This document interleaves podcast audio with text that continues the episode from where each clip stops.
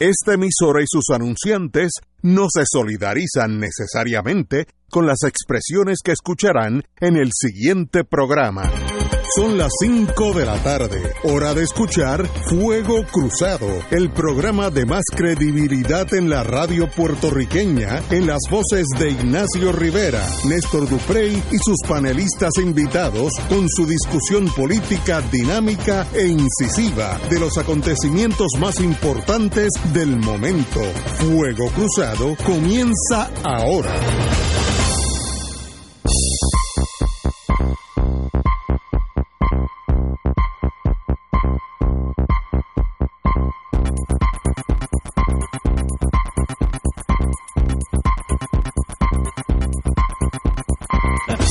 America the Beautiful, from sea to shining sea. Tú tienes que ser de las pocas personas en Puerto Rico que siempre está contenta. Sí. Oye, en verdad, yo no sé por qué yo siempre veo lo bonito de la vida. contento. Marilu me, ayuda, me ha ayudado mucho, porque ¿Viste? el independentismo, que todavía está acuerdo, es que es fuerte con ganas, porque ha Casi recibido... todos estamos eh, cuerdos, mira, muchacha, ha recibido adversidad con ganas. Sí, pero eso es para que tú veas Eh, cómo aguantan, el compromiso aguantan. nos ha mantenido a nosotros, porque ese, esa es la razón de ser. Es De, que tú eres parte de la familia ya. Sí, ¿no? Tenemos que hablar porque hay unas ventajas. De cuando tú, tú unas a la gran corporación, no puedo ni decirlo en serio, porque, porque ya lo coge, eh, y tú vas a ver los, los beneficios que hay colaterales. ¿Tú, me, Sí, tú, tú sabes lo que es colaterales. sí, Tania Vázquez estaba viendo unos Bueno, beneficios de- Esa es colaterales experta en y mira beneficios dónde colaterales mira dónde llegó. Pero aquí estamos. Vamos a hablar de Tania Vázquez, quien no tengo el gusto eh, eh, de, de conocer. Espérate, llega una alerta. Sí, aquí. ya está llegando. Ajá. Oye, No, pero es, La gobernadora- es inofensiva. Nuestra gobernadora Wanda Vázquez informó hoy que la secretaria de Recursos Naturales, Tania Vázquez, dimitió, eso en español quiere decir renunció, a su cargo, luego que esta, luego que esta semana trascendiera que la agencia que dirige es objeto de una investigación por el FBI. Eso no es razón para dimitir. El FBI está investigando, estoy seguro, a todas las agencias, así que suave. Acabo de recibir la carta poniendo la renuncia de la secretaria de Recursos Naturales, así que ha sido aceptada la misma, efectiva 6 de noviembre, viernes que viene. No queremos que esto siga siendo una distracción al gobierno, dijo la gobernadora. Eh, en la dependencia gubernamental, Recursos Naturales, investigan contratos que involucran a la secretaria relacionados al mantenimiento de las bombas de control de inundaciones que tuvo la empresa FLL Construction luego que del paso del huracán, María que fueron pagados con fondos de FEMA. Eh, lo importante es quién quién está detrás de FLL, of course.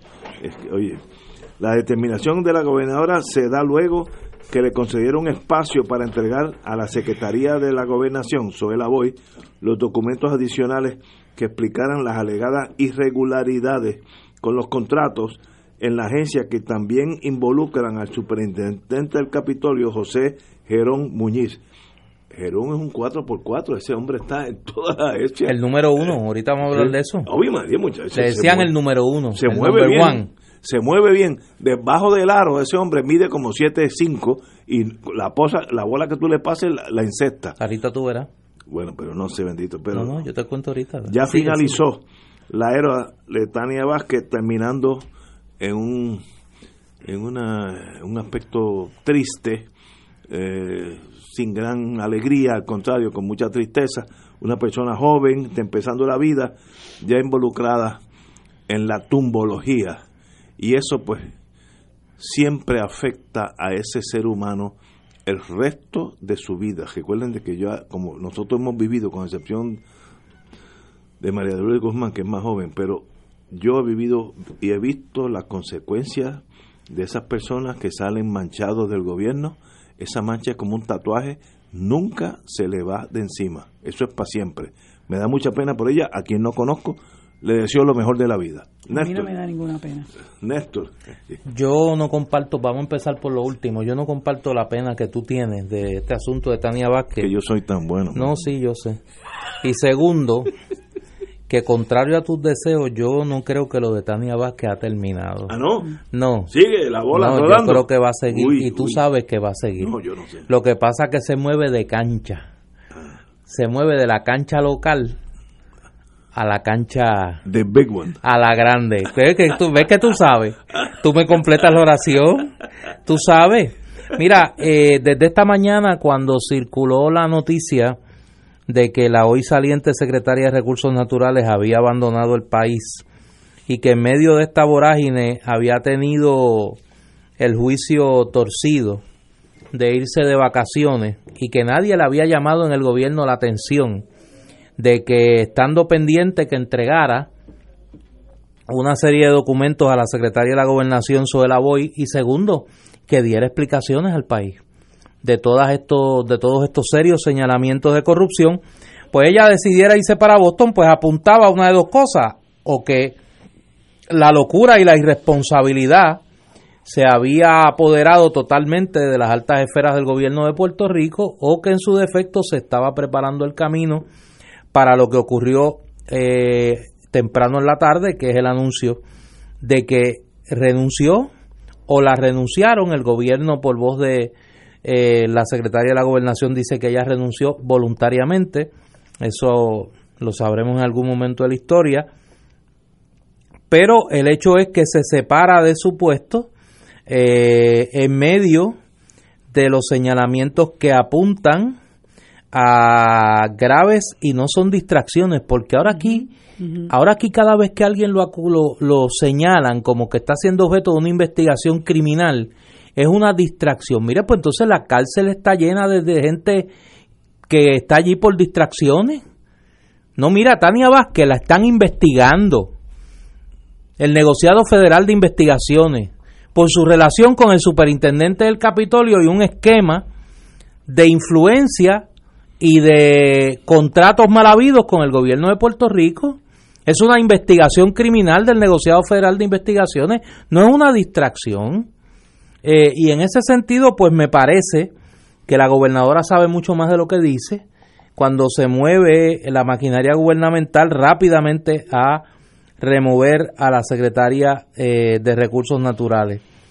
Pero vuelvo, hoy es el quinto del tercer cuarto día que llevamos con esta saga. ¿Alguien ha escuchado al presidente del Senado decir algo sobre este asunto? ¿Pero qué tiene que ver? Ah, bueno, porque el señalado aquí es el superintendente del Capitolio, Ah, ok, que él es el jefe. que él es el jefe de él, y no ha dicho ni esta boca es mía. Porque sí que él no sabe nada. Digo, Él- que sepamos, que sepamos, el vínculo más cercano con este asunto que tiene el presidente del Senado es con el superintendente del Capitolio. Que sepamos, subrayo, que sepamos. Nos falta por saber. Marilu, usted tiene la palabra, compañera. Fíjate, Tú sabes, Marilu. Yo, no. Eh, no, ella está dentro. Este, Está yo, en otro círculo, pero yo lo tomo dentro. donde lo, donde lo dejó Néstor, porque a mí me sorprendió enormemente. Me ha sorprendido la forma, eh, no, bueno, me ha sorprendido y no me ha sorprendido. Me ha- no me ha sorprendido en el sentido de que el pueblo tiene que ser consciente de que Wanda Vázquez es más de lo mismo. O sea que esto es una continuidad del Rosellato, pero sin Roselló. Y me sorprende la forma en que ha manejado esto, porque realmente yo creo que uno tiene que ser un poquito más respetuoso con la, la manera en que eh, maneja ciertos asuntos si le va a dar el frente al país. Y a mí me sorprendió enormemente que ella dijera tranquilamente que yo voy a hablar un momentito sobre esto porque muchísimos medios de, de comunicación la interceptaron en una con- con- convención o conferencia que estaba, me parece que era de la Asociación de Hospitales, y ella eh, inmediatamente eh, indicó, yo voy a dedicarles un momentito sobre esto porque acabo de, de recibir la carta de renuncia de Tania Vázquez como si fuera algo que ella hizo por allá, Tania Vázquez, por su voluntad. Eh, y yo estas cosas no quiero que nos distraigan. Entonces yo digo, pero ¿cómo se puede tratar una cosa tan seria con esa, con esa forma, de, de forma tan liviana? Esto es un asunto bien serio. Esto no tiene al pueblo distraído. Esto tiene al pueblo hastiado. Esto tiene al pueblo indignado. Los escándalos nuestros de cada día. Esto no es una distracción. Y yo creo que es, es eh, eh, una falta de respeto al país tratar un asunto de esta seriedad como si fuera una distracción. Esto es un asunto a la que el gobierno le tiene que meter mano, porque esto está regado como la lepra por todas las agencias, por todas las ramas de, de, gobierno, con ese saco, eh, doy excepción de la judicial, ¿verdad? Pero la rama legislativa y ejecutiva, esto es un, una epidemia lo que hay. Entonces, esta señora eh, le, dice, le dicen al país, como si la gente fuera tonta, que esta señora prestó una declaración jurada donde ella decía que ella no era objeto de la, de la, de la investigación, como si eso fuera suficiente. O sea, como si fuera válido en un tribunal que yo vaya y me autosantifique, yo me autocondono, yo me autoabsuelvo y eso ya es suficiente. Obviamente, tienen que haberse dado cuenta de que aquí hay mucho más, de que la señora tiene la nariz, el, agua hasta la nariz, y le han pedido que, que renuncie. Pero el pueblo no se merece que usted le diga esto, eh, esto es una distracción, no es una distracción, porque como bien decía Néstor, esto es mucho más profundo que meramente liquidarlo con la renuncia de, de, de Tania Vázquez. Ahora empiezan a salir todos los entuertos de esta señora en la agencia, que muchos ya la, la, criticábamos por su flexibilidad en el trato a los desarrolladores, entre ellos a John Paulson y todos aquellos que quieren construir en la zona marítimo terrestre, igual la AES que lleva años envenenando a los pueblos cercanos, que ella hizo caso omiso de los de los eh, de los estudios que se han hecho, de los estudios científicos que se han hecho, que han dado parte de cómo no solamente se ha enfermado la gente, unos estudios que se hicieron donde se comparó la población aledaña a AES con la población del noroeste, particularmente de Fajardo, y cómo se da cuenta no solo de cómo la gente se está enfermando, sino de cómo ese depósito de cenizas eh, entra a los, a los depósitos de agua cómo afecta el aire, cómo afecta el agua, cómo afecta la tierra. Y ella era secretaria de Recursos Naturales. Entonces se le preguntaba en, en varias eh, comparecencias si AES había pagado las multas que supuestamente eh, Recursos Naturales le había impuesto por no tomar eh, las medidas de precaución para que no, con relación a, la, a, la, a las cenizas acumuladas, y ella siempre lo santificaba Siempre buscaba una manera de proteger a AES. Entonces ahora resulta que no ha hecho absolutamente nada con unas, eh, unas instalaciones que se supone que se abran, que era maltratante de algunos empleados, pero el que realmente votó la bola fue este señor Nelson Cruz. Ese votó la bola porque este señor sabía tanta y tanta y tanta información y la está divulgando de hace dos días para acá. Entonces, cuando finalmente se le pregunta, porque lo acabo de escuchar en, otra emisora, cuando finalmente se le pregunta si él cree que la contraparte de Wanda Vázquez, que este es este señor Gerón, Muñiz Lasalle, Geroncito, debe renunciar, entonces empieza a, recular, ¿no? Y a decir, no, porque eh, el presidente del Senado le pidió unos documentos y el de la Cámara le, le pidió unos documentos. Yo estoy seguro que si de, luego del análisis de esos documentos empiezan a recular para proteger a sus jefes políticos, que es uno, el jefe del el presidente del Senado, que es su jefe político directo y su jefe político de su partido, y su contraparte, que Johnny Méndez, que también tienen el agua hasta las narices, porque este señor es superintendente del Capitolio este cuatrienio le tocaba el nombramiento del superintendente del Capitolio por una explicación que escuché de, del exgobernador Acevedo Vilá, le tocaba al Senado, pero tiene que ser con el aval del, de la Cámara. Del presidente de ambos cuerpos. De ambos cuerpos, ¿no? Lo selecciona el del Senado y le da su aval el de la Cámara. Y este señor desde el 2017 tiene contratos en la superintendencia del Capitolio, la corporación que él preside. Y Tomás Rivera Chávez no es ningún... Eh, niño. No hay nada que, no se mueve una hoja en ese Senado si Rivera Chats no lo sabe. Por eso es que ha, hecho mutis, no ha hecho absolutamente nada, pero este señor desde el 2017 ha amasado 1.3 millones de contratos, de dólares en contratos en la compañía S, FLL, y entonces ahora están pensándolo si lo van a votar o no lo van a votar. Tú sabes que hace unos días yo preguntaba si qué había pasado con la gente de COI. Y yo creo que hoy hemos visto eh, una prueba más que evidente de que COI sigue manejando los hilos de las relaciones públicas del gobierno de Puerto Rico. Fíjate que el, el patrón es el mismo.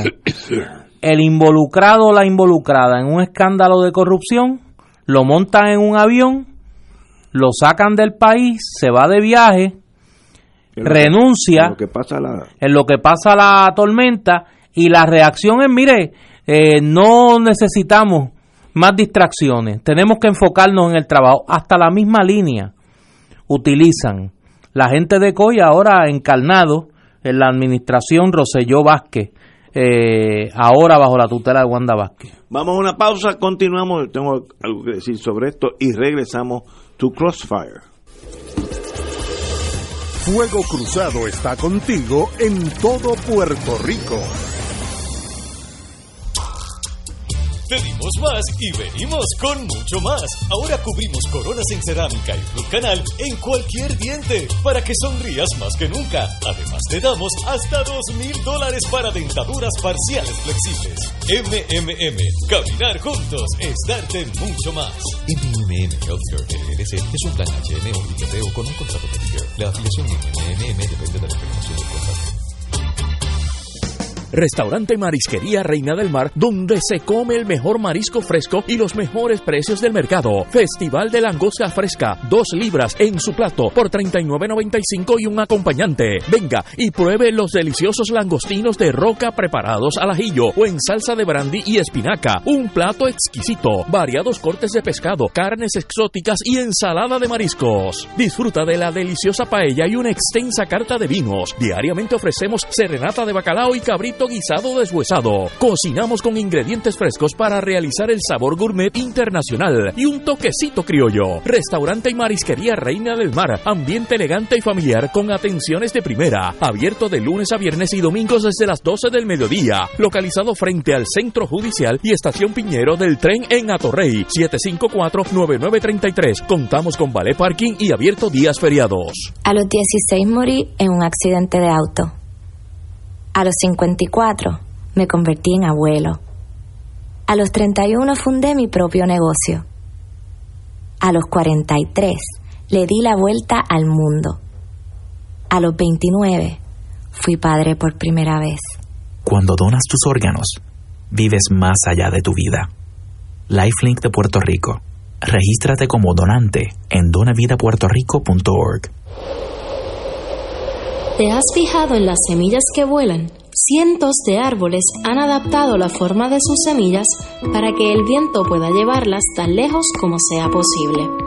Conoce el rol del viento en la reforestación. Ven a la Casa Abierta de Hacienda La Esperanza en Manatí el sábado 2 de noviembre de 9 a 3 de la tarde. La entrada es libre de costo. Para más información, visita paralanaturaleza.org. Y ahora continúa Fuego Cruzado. Amigos y amigas, la noticia que salió que no nos sorprende a ninguno es que la jefa de recursos naturales, que no es una de las agencias primarias, pero maneja un dinerito y siempre hay unos buscólogos que le van a tratar de dar un tumbe los ahí. Tumbólogos. Los tumbólogos eh, pues son, son hábiles y obviamente es víctima de ese submundo. Eh, hay un hombre, este jefe de la del Capitolio, eh, sigue saliendo, yo no sé si eso es relevante o no,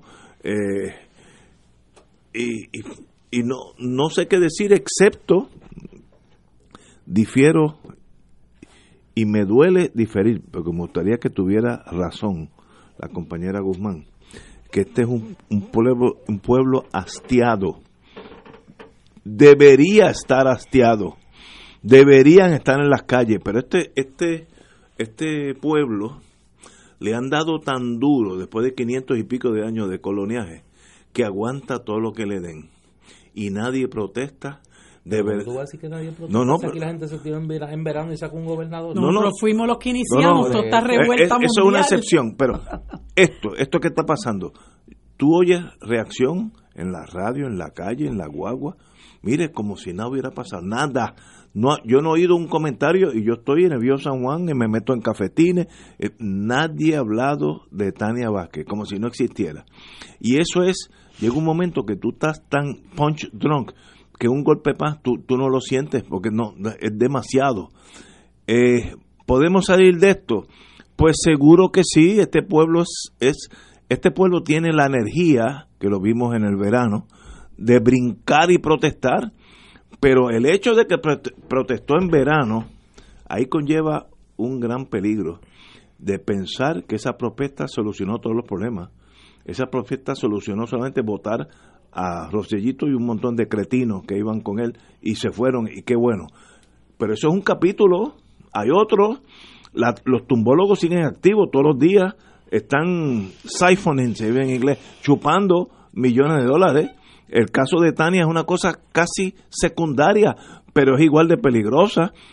Y si eso pasa en recursos naturales, que es una agencia chiquita, yo no quiero ver lo que sabe el FBI sobre educación, salud, la policía, donde hay millones de dólares. Déjame, déjame corregirte algo. Porque Tenemos que, eh, eso de, de, hastiado, este pueblo no todavía no, no, no, no reacciona como debería reaccionar, compañero. Déjame, déjame corregirte algo, ahora que lo vuelves a mencionar, porque lo dijiste los otros días y yo te iba a corregir y no lo hice, eh, error mío pero te voy a corregir en un señalamiento que tú haces recurrentemente, que es que tú señalas que la, el Departamento de Recursos Naturales es, y cito, Pequeño.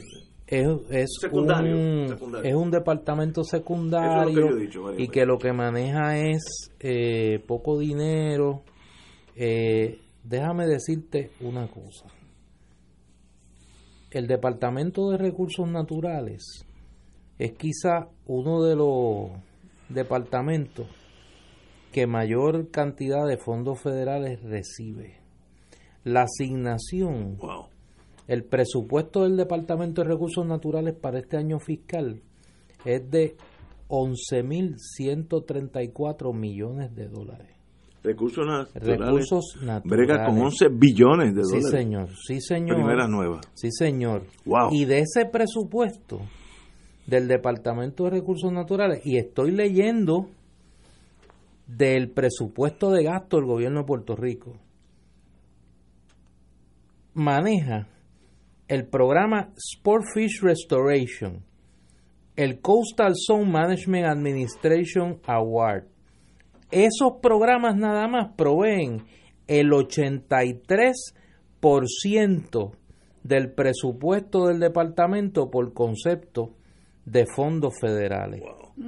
Estoy buscando aquí. Pues más. más de fondos federales nada más.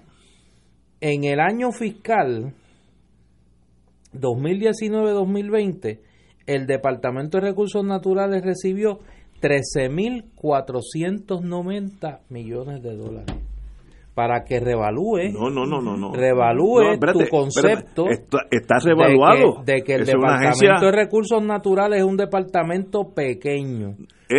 Y ella también dirigía la junta de calidad ambiental y la administración de, desperdicios sólidos el total del fondo general que maneja recursos naturales es más son 33 mil 805 billones de dólares, millones de dólares. De, y, educación cuánto es? No, muchísimo más. Pues si Julia que el nada más en contrato repartió un billón. de dólares. Wow. No, obviamente, obviamente. Acuérdate que Recursos Naturales maneja lo que tiene que ver con la limpieza y mantenimiento de costas. Maneja el programa de desperdicios sólidos porque tiene consolidado ahora tras de, eh, bajo sí la administración de, desperdicio, sólido. Obviamente una agencia que ha ido creciendo en poder económico, pero en realidad para el ciudadano promedio no es educación, ni salud, No, ni pero es que carretera. ese es el gran, ese, ese es el gran. Sí, por eso es que le pueden dar un Por tumbe. eso. Sí, porque Es- nadie, nadie la está eh, mirando. Ese es el gran encubrimiento que todo el mundo, que mucha gente cree como tú. A recursos naturales esos son Cuatro eh, gatos. cuatro, Cuatro muchachos con el sombrerito aquel del guardabosque de- del oso yogi en Guabate. No, Yo tiene había, un presupuesto multibillonario. yo lo había dejado ahí. Tiene un presupuesto Pero ahora veo que esa miel atrae las abejas. Fíjate Claro. qué fácil es entender. Claro, pero si es que a eso fue a lo que vinieron, por eso es que a mí me indigna que la gobernadora trate esto de distracción y para colmo de males dice que le, le, le agradece su dedicación y compromiso. ¿Qué dedicación y compromiso tenía esta señora con su trabajo Explícate, y con los recursos naturales del país? Si ha estado dándole, dándole este prebendas a este señor. De- y sabrá Dios que otras cosas nosotros no sabemos, porque afortunadamente hay periodismo investigativo responsable en este país que deja saber, le deja saber al país lo que hay, pero si no fuera por eso, o por soplones que haya por ahí, whistleblowers o como quieran llamarle, este, eh, muchas cosas pasan por debajo del radar. Mira, este señor, Nelson Cruz Santiago, que no, no me, no me canso de mencionarlo, este señor tenía conocimiento de un montón de cosas y, y se atreve a decir que en el 2018 él le dijo a Rivera Chats de lo que él sabía, una persona que viene del el Departamento de Recursos Naturales porque entiendo que era eh, eh, uno de los vigilantes. Era, Sí. se desempeñó en un momento dado como vigilante del Departamento de Recursos Naturales. Así que él sabe de adentro lo que está pasando y para colmo es PNP. Y él desde el 2018 dice que le estaba diciendo a Rivera Chats lo que estaba pasando y Rivera Chats le dijo, sigue para adelante, sigue para adelante, sigue para adelante. ¿Para adelante para dónde? Si este señor no hizo nada, hasta hace 48 horas que empezó a hablar y a decir que se lo dijo a medio mundo. Y ese medio mundo no hizo nada a sabiendas de que realmente estaba ocurriendo algo, estaba ocurriendo allá adentro un esquema de corrupción, porque él mismo dice, yo sabía que esto iba a pasar. O sea que se tapan unos a los otros, si no llega a ser por entes externos, nosotros no nos enteramos. Y cuando este señor Cruz se destapa y tiene un uh, rendezvous with destiny, sería en inglés, y se abre, ¿y no será que él ya sabe que hay unas fuerzas federales que no tienen... Oh, yo Pero claro que sí. Por eso es que viene el Igual que lo- la puerta. Igual que lo sabe Joel Frankie, representante de la Cámara. Igual que lo sabe Johnny Méndez, el presidente de la Cámara. Que ya están tocando... Cuando nosotros ya estamos manejando públicamente, sin que ninguno de los implicados lo haya desmentido, el nivel de detalle que han publicado tanto Eh, el eh. periódico El Nuevo Día como el Vocero, Es demasiado. de que aquí había un superintendente del Capitolio con una cantidad de corporaciones que brindaban servicio al Departamento de Recursos Naturales de dudosa eh, necesidad, que acomodó a su hermano En la Junta. como director de la Junta de Calidad Ambiental y que luego cuando se calentó lo mandaron a Mayagüez, al zoológico de Mayagüez, que tiene que tiene esa misma persona Geroncito de allá de Quebradilla with Love monta un entaramado de corporaciones para dar contratos en la superintendencia del Capitolio a un grupo de empresarios dominicanos que no sabemos quiénes son. Son corporaciones fantasmas Fantasma. ese nivel de corrupción que supuestamente fue denunciado por un grupo de legisladores del PNP, incluyendo el presidente de la Cámara, es lo que lleva hoy a que Tania Vázquez renuncie. Es lo que la lleva a renunciar. Pero según dicen muchos que han estado familiarizados con esto, esta es la punta del iceberg. Aquí nosotros ya, ya salió un, un, un lado que habla de la relación de este individuo Geroncito con los caballos de paso fino y los socios que adquirió en ese, en ese deporte. Y vuelvo, ¿y dónde está la expresión locuaz del presidente del Senado sobre todo esto?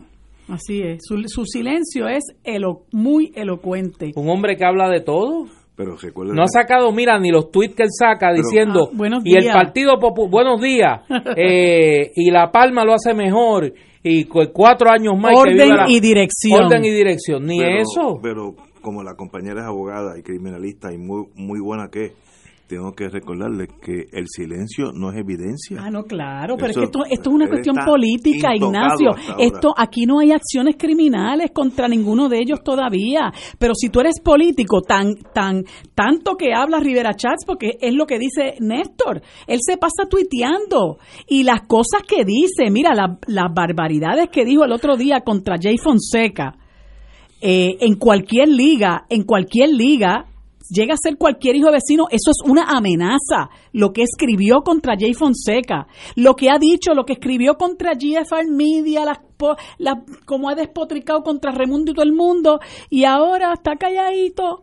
Políticamente, eso es muy sospechoso. Pero no es evidencia. ah, por supuesto Señores, que no. tenemos que ir a una pausa y regresamos. Oye, vamos a hablar de Gerandi cuando De. Yorandi. Es más, Hmm. sí, Oye, tengo algo ahí de Yorandi, sí, vamos a- con vamos Elías. Fuego Cruzado está contigo en todo Puerto Rico. Este es el plan para usted, para usted. No te arriesgues a que tu médico no acepte tu plan. Con Triple S Advantage tienes una amplia red de médicos primarios y especialistas de calidad disponible para ti. Llama al 1877-207-8777. Lunes a domingo, 8 a.m. a 8 p.m.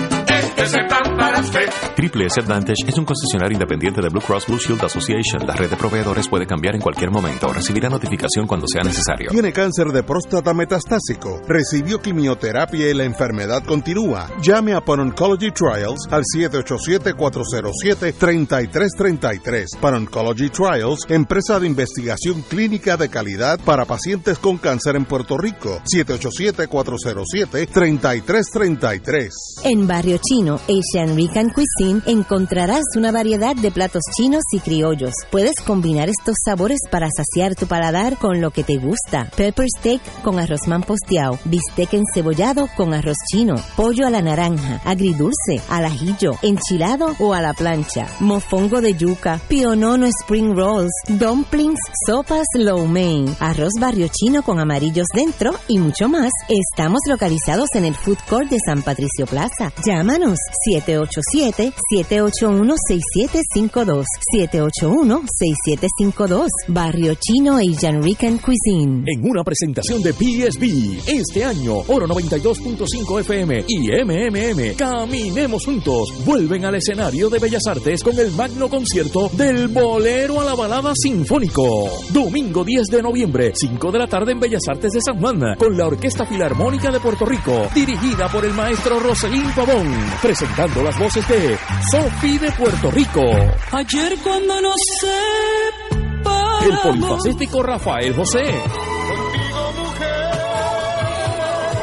La carismática y dulce Michelle Brava. La nueva voz y el talento de Juan Pablo Díaz. Pero no fue suficiente.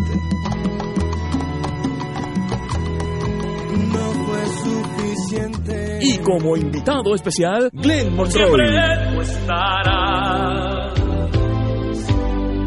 Del bolero a la balada sinfónico. Domingo 10 de noviembre, 5 de la tarde. Bellas Artes de San Juan. Compra tus boletos ya en Ticket Center 792-5000. Boletería de Bellas Artes 620-4444. Y PSB 787-436-8773. Ustedes lo pidieron. Y Oro 92.5 FM y MMM los complace con el auspicio de Tena. Comparta confiado una vida plena. Aceite Betis. Sabor Betis. Por encima de todo. Freshmart es para todos. Life Link de Puerto Rico. Cuando donas tus órganos y tejidos, vives más allá de la vida. SPS Specialty Pharmacy Services Inc. Caguas. Contigo en el cuidado de la salud. 787-704-2025. Produce PSB. Te invita. Oro 92.5. Radio Paz 810 AM y Canal 13.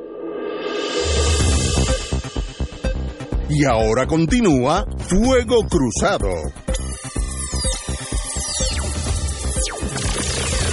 Eh, esta mañana se dio a conocer en la emisora colega Noti1 una grabación donde se escucha una conversación de el ex secretario de la gobernación Ricardo Llorandi donde también participa el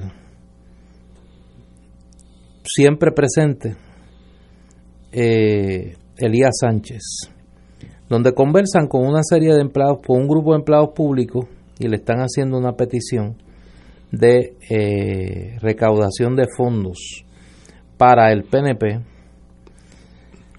donde podemos ver quizá con más crudeza el estilo de operar de estos de estos individuos. Es una grabación que dura alrededor de un minuto, eh, donde se escuchan a ambos eh, dándole instrucciones a una a un grupo de jefes de agencia para hacer gestiones de recaudación de fondos. Vamos a escucharla y luego vamos al análisis. Los jefes de agencia ya en la reunión tienen conocimiento de que hay un delivery que tienen que tener para este viernes de la primera actividad. Hay un evento que realmente va a marcar el paso de lo que es la campaña a la reelección de nuestro gobernador. Así que les voy a solicitar a los coordinadores y también a los jefes de todo el roster de personal de la agencia PNP, nombre y número de teléfono. Todo el roster de personal esté en confianza o no. De hecho, a los de confianza le ponen alguna marquita o lo distinguen. ¿Estamos claros? Pregunta. Sí. ¿Los contratistas también pueden estar en esta lista? No. No el lunes.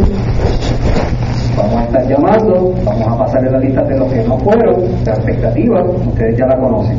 Tomen acción contundente con aquellos que no asistan. ¿Ok? Voy a pedirle al licenciado Elías Sánchez, que definitivamente vende mejor que yo, que le explique la importancia de por qué eh, hay que dar nuestro máximo esfuerzo para la actividad de este que va a tener y jamás en la vida. ¡Arriba la palma!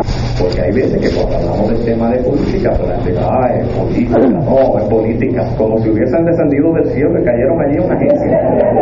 Como si por obra y gracia de Dios descendieron entre las nubes y cayeron allí. No funciona así, no funciona así.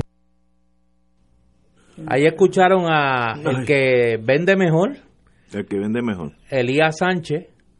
Y ahí hay, eh, dice aquellos que son de confianza y los que no son de confianza, los de conf- los de confianza tienen una marquita. Ponle Parece- una mar- póngale una Pero, marquita. se- señores, esto es la cosa nuestra. En su, en- Y hay que ser contundente. Hay que ser contundente. Hay que poner una marquita a los empleados. Ese es el servicio público de Puerto Rico. Con eso, por eso es que ¿Y qué este se país- creen? ¿Que llegaron del cielo? Exacto. Digo, para empezar, arriba la palma, tú sabes. Yo creo que había dicho arriba las manos. No, no, arriba la palma. Esa es la versión grabada del chat de los brothers. Exacto. Ahí uno ve en toda nivel- su crudeza Lo mismo, lo mismo, lo mismo. eh, y sordidez la mentalidad de este grupo de individuos que asaltan el gobierno de Puerto Rico. Pero, desde el punto de vista evidenciario, ¿cómo es posible que esta gente sea tan torpe que eso esté grabado? Ustedes no han visto las películas Godfather 1 and 2. La tercera no, no me gustó tanto. Que se reúnen en un restaurante cuatro personas que saben que no hay grabaciones y allí hablan entre ellos. ¿Cómo lo va a decir un sitio público que te están grabando? Mira, mira si un error que lo acabamos de oír. Digo, estoy diciendo, aun cuando sea gangster, tienes que pensar. Tú no puedes ser un gángster ingenuo y torpe, tienes que ser un gángster alto gender. Véanse Godfather 1 and 2, si es que si es que el destino de ustedes es violar la ley y la y lo ponen por escrito. La, el chat de los brothers lo pusieron por escrito. ¿Cómo es posible que sean tan torpes? ¿O creen, creían que están en una república bananera donde ustedes tienen control del ejército y de la eh, Corte Suprema y no importa lo que ustedes hagan, nadie va a protestar porque ustedes tienen la maceta. Eh, mire, eso no es así. Lo que me sorprende es la ingenuidad, la torpeza del delinquir. Ah, olvídate los méritos del, que, que, del delinquir, que eso en sí está malo, pero la torpeza del delinquir no son ni malos. Eh, no, no, no entiendo que eh, no, no, no, malos son, malos son. No, no son ni malos con, eh, eh instruidos. pero, pero no, si, no, los gantes no hacen eso. Mira, yo tuve en mis años mozos y los muchachos de Nueva York, la cosa nuestra, etcétera, nunca hablaban por teléfono. Cuando digo nunca es nunca. Te llamaban, Marilu, buenos días, es Ignacio, sí, mañana y eso es toda la conversación. Pero, y ya tú sabes que mañana nos íbamos a reunir en el siglo XX, lo que sea, pero, pero te están, esta gente saben que lo están grabando o debieron saberlo y están admitiendo delitos. Vamos a ver a los empleados es que el problema no es ese. Ponerle una marquita. Pero es que el problema no fue que lo grabaran. No, no, obviamente. Que lo grabaran ha sido hasta cierto punto una bendición. Sí, porque El problema es lo que fueron a hacer allí o sea, la mentalidad que impera en esta gente. De, impunidad total. Oye, y de delinquir, de delinquir, de cometer delitos con una sensación de impunidad, porque no es la impunidad en el vacío, es el delinquir, es el cometer, es el montar en el gobierno de Puerto Rico una empresa criminal y actuar bajo una sensación de impunidad total de que pueden hacer barbaridades como esa, que ya está en la segunda grabación de Ricardo Gerandi. Increíble. Que sale públicamente y que no va a pasar nada. Y que pueden hacer eso y más y no pasa nada.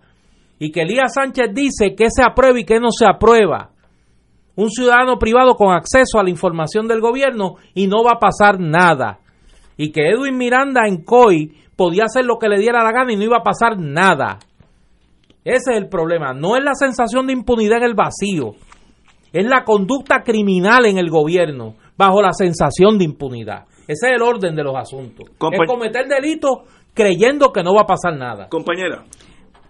No, y el, y el asunto es que por eso es que ella lo trata de, de, distracción, trata todo esto de distracción. ¿Quién es ella? ella? Ah, la, gobernadora trata todo este asunto de, de, Tania Vázquez, que repito, no se acaba con su renuncia, esto es mucho más profundo y mucho más serio que meramente sacarla a ella del medio. Ahí hay un cáncer metido que se llama FLL y Geroncito Muñiz Lasalle y todos los que son cómplices de él en este, en este esquema de corrupción. Entonces la gobernadora sabe que esto es grave, es serio, eh, y en vez de tratarlo como lo que, como la, forma en que lo debería tratar, eh, ella dice, no, esto es una distracción y arranca y se va. Lo pronto, lo próximo que le dice su, el, el, uno de los periodistas es que si ella iba a hablar con relación a los contratos que tenían sus hijas en el gobierno, porque esta es la manera de tratarlo. En la medida en que yo me quedo atendiendo la prensa, la pregunta obligada es eso los contratos que tienen mis hijas en el gobierno y le van a preguntar del contrato del hijo de Zoela Boy en el gobierno. Y por ahí para abajo pueden em, empezar a explotar otra serie de cosas que están ocurriendo particularmente en el Capitolio con todos esos contratos que se han dado eh, a Raimundo y todo el mundo tanto por el presidente del Senado como por el presidente de la Cámara y que cuando ella intervino con uno de los contratos que estaba dando eh, José Ortiz en, en, la Autoridad de Energía Eléctrica, acabando ella de llegar a la, a la gobernación, que ella le detuvo ese contrato, que después resultó cuando se lo detuvieron que no era tan importante. Ella dijo, yo voy a evaluar todos los contratos sin excepción pues ella no ha hecho eh, buena su palabra, porque ella se ha hecho de la vista larga con relación a muchísimas cosas que están ocurriendo y esto es una de esas cosas a las que ella no a, la que ella no le quiere meter el diente, o sea, esto usted no lo trata simple y sencillamente como una distracción ni tampoco empieza a pedirle documentos a la gente, porque esto es un personal de confianza que usted sencillamente coge el teléfono como hizo con Eric Rolón y le dice, "Te vas." Estás despedido y se acabó. Pero entonces la forma de tratarlo es una forma de escaparse, de defenderse, porque ella sabe que el gobierno está podrido, que esto es un esquema. Mire, la, el mismo eh, periódico El Nuevo Día menciona que esta compañía FLL de Geroncito Muñiz Lasalle obtuvo 1.3 millones en contratos de los 10.3 que se han repartido entre 35 compañías. ¿Pero qué es esto?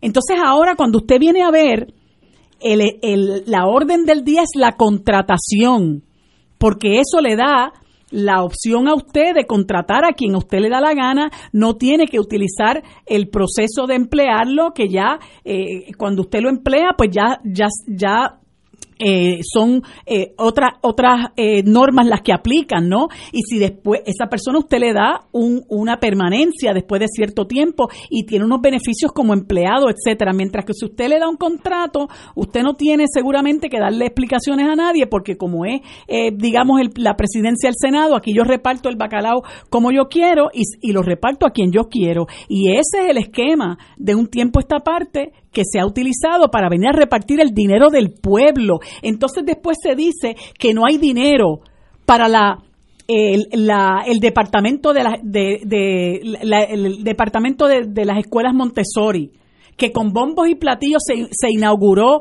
esa Secretaría de Escuelas Montessori, que ha trabajado extraordinariamente, que toda es, esa es una filosofía que debería extenderse a lo largo y ancho del país, que lo están trabajando madres, padres, maestros, la directora Ana María García Blanco con mucho compromiso. Esa gente sí que tiene compromiso. Pues para esa gente no hay chavo, pero para Geroncito 1.3 millones de 10 punto tres que se han repartido entre 35 compañías. Vamos a averiguar quiénes son esas compañías. Señores, tenemos que ir a una pausa, amigo. Esto es Fuego Cruzado por Radio Paz 810 AM. Se extienden las ofertas en combo de Caguas Expressway. Escoge entre una Ford Edge 2019, Ranger XLT 2019 o Mustang 2019 por solo 397 al mes, solo hasta el 15 de octubre y solo en Caguas Expressway. Fuego Cruzado está contigo en todo Puerto Rico. El Instituto del Derecho Parlamentario prepara profesionales parlamentaristas y educadores certificados luego de aprobar tres certificaciones y una reválida. Del primero al 8 de noviembre celebramos la Semana del Parlamentarismo, por lo que le invitamos el sábado 2 a las 8 y 30 de la mañana a nuestro seminario Acta, Bitácora y Agenda. Para mayor información, favor llamar al 787-485-4402. 787-485 4402.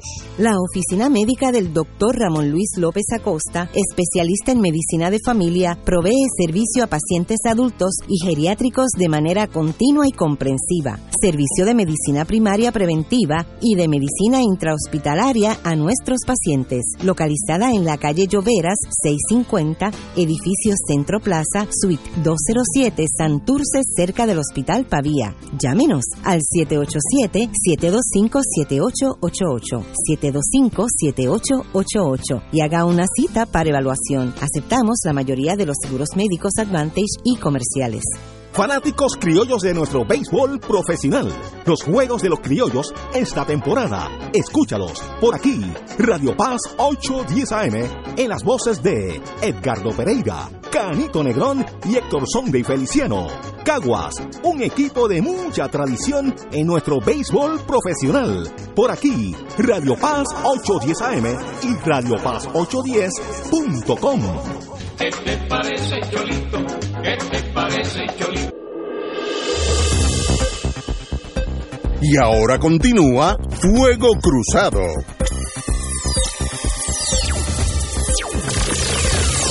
Señores, lo que oímos del señor Gerandi eh, y ¿cómo se llama el otro? El que, el que- Elías Sánchez. Elías Sánchez. El que Pero más ¿cómo se te va a olvidar? No, El que que- mejor vende. Oye, la verdad que yo quiero ser como tú. Tú tienes una capacidad para olvidar eh, que... eh, Cosas que me molestan. Sí, no sí. existieron. Sí. Pero obviamente, ahí se están cometiendo técnicamente delitos, diciendo o compran taquilla o no son de los nuestros. Y a los empleados públicos ponle una marquita, los que son nuestros, todo eso es en contra de la ley de derechos civiles, etcétera, etcétera. Pasará algo, yo sé y me dan la, me perdonan los amigos puertorriqueños, a nivel local no va a pasar absolutamente nada. Nada es nada. Rien en francés. Nada. Sencillamente, si el gobierno federal, que tiene, tengo entendido, me dijeron por ahí por las esquinas de la vida, 11 agentes dedicados a la corrupción gubernamental, esos 11 a la larga van a producir unas acusaciones muy serias. Llevan tiempito. Y además de eso, la huella de delito que están dejando los locales es abrumadora. ¿Cómo usted se deja grabar? Estoy siendo ahora abogado de, de los gánster. ¿Cómo usted se deja grabar incitando a vender taquillas y ponerle marcas a los empleados públicos? ¿Cómo, ¿Cómo es posible? Mire, usted necesita asesoramiento gangsteril. Usted no tiene ni eso, eso es a, a lo loco. O a menos que hayan partido de la premisa infundada este es nuestro este es nuestro gobierno nosotros mandamos aquí y nadie nos va a tocar ni el Tribunal Supremo que la mayoría son estadistas ni, ni justicia que son estadistas por tanto nosotros vivimos en un mundo nuestro y eso no es cierto señores ya mismo lo verán ¿por qué digo que eso no es cierto? el gobierno federal tiene jurisdicción primaria sobre aquellos asuntos que entiendan que, que son delitos federales y eso es un delito federal marcar a los empleados públicos si eran o no, si cooperan o no. Incomprensible. Ahora demuestra también el colapso de la gerencia del gobierno azul y colorado. El colapso de la gerencia del gobierno. Recordemos aquel que hizo un boquete en su casa bajo el Partido Rojo, 4 por 4 por 4 para poner el dinero que, que succionaban de una agencia del gobierno. Recreación y reporte. Recreación y deporte. Pero, señores, esto es un Banana Republic de segunda categoría. ¿Dónde está aquel país que nosotros creamos, digo la generación mía, de servidores públicos que se retiraban con unos sueldos miserables y sirvieron al país? Eso cambió, ahora es cada cual por, por su lado. Y no no aparece que no hay no hay horizonte no, no hay fin a, esta, este colapso gubernamental. Y eso está malo. Afecta al Estado Libre Asociado y afecta a la estadidad porque nos pone, como dijo el señor presidente de Estados Unidos, el país más corrupto del mundo es Puerto Rico. Mire, yo estoy seguro que no es el país más corrupto del mundo, pero estamos en la pelea y miren estos casos donde se graban los delitos, se graban. No entiendo, ¿verdad? Y, como dije al principio del programa, aún más deprimente es que no hay reacción del pueblo.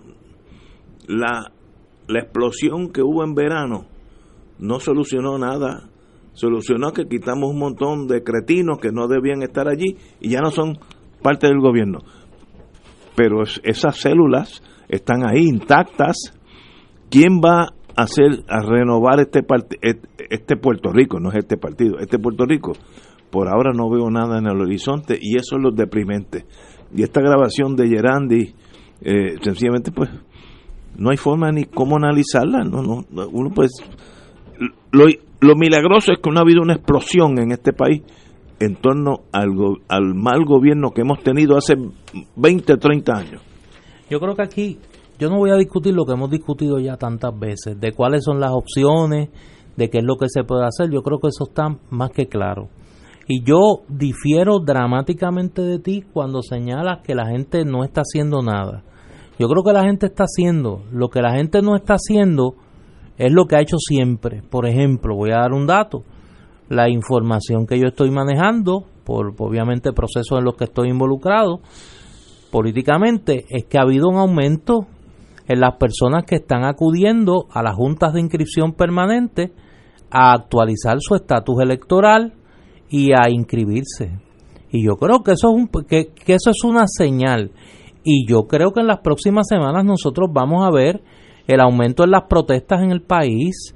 Yo creo que aquellos que le dieron la, el beneficio de la duda a Wanda Vázquez han descubierto que Wanda Vázquez es más de lo mismo y que los que estaban robando siguen robando. Los que estaban manipulando la opinión pública la siguen manipulando. y los que siguen tomando malas decisiones en detrimento de la clase media, de la clase trabajadora del país, la siguen tomando. Aquí no ha cambiado nada. Y yo creo que esa, ese reconocimiento de la realidad va a llevar a que la gente se exprese política y socialmente, socialmente en las calles, prontamente, prontamente. Y electoralmente lo vamos a ver en la elección del 2020, yo no tengo la menor duda. Yo no estoy hablando aquí de que eso va a ir en X o Y dirección, pero yo creo que el país va a rechazar los, estilos, los estilos y las prácticas corruptas que nosotros hemos tenido que sufrir en las pasadas décadas. Eh, hay un elemento más cercano, menos filosófico, que es qué va a pasar con el superintendente del Capitolio, por ejemplo. ¿Él sigue allí en su puesto? ¿Por qué el superintendente del Capitolio sigue en su puesto? Es una pregunta y eso no hay que esperar al 2020 y que la gente se lance a la calle.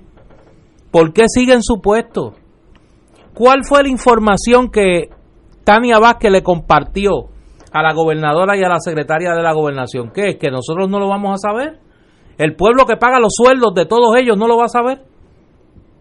Eso no hay que esperar al 2020, ni hay que esperar que la gente se lance en las calles. Eso es sentido común un mínimo de honestidad en el ejercicio del poder público.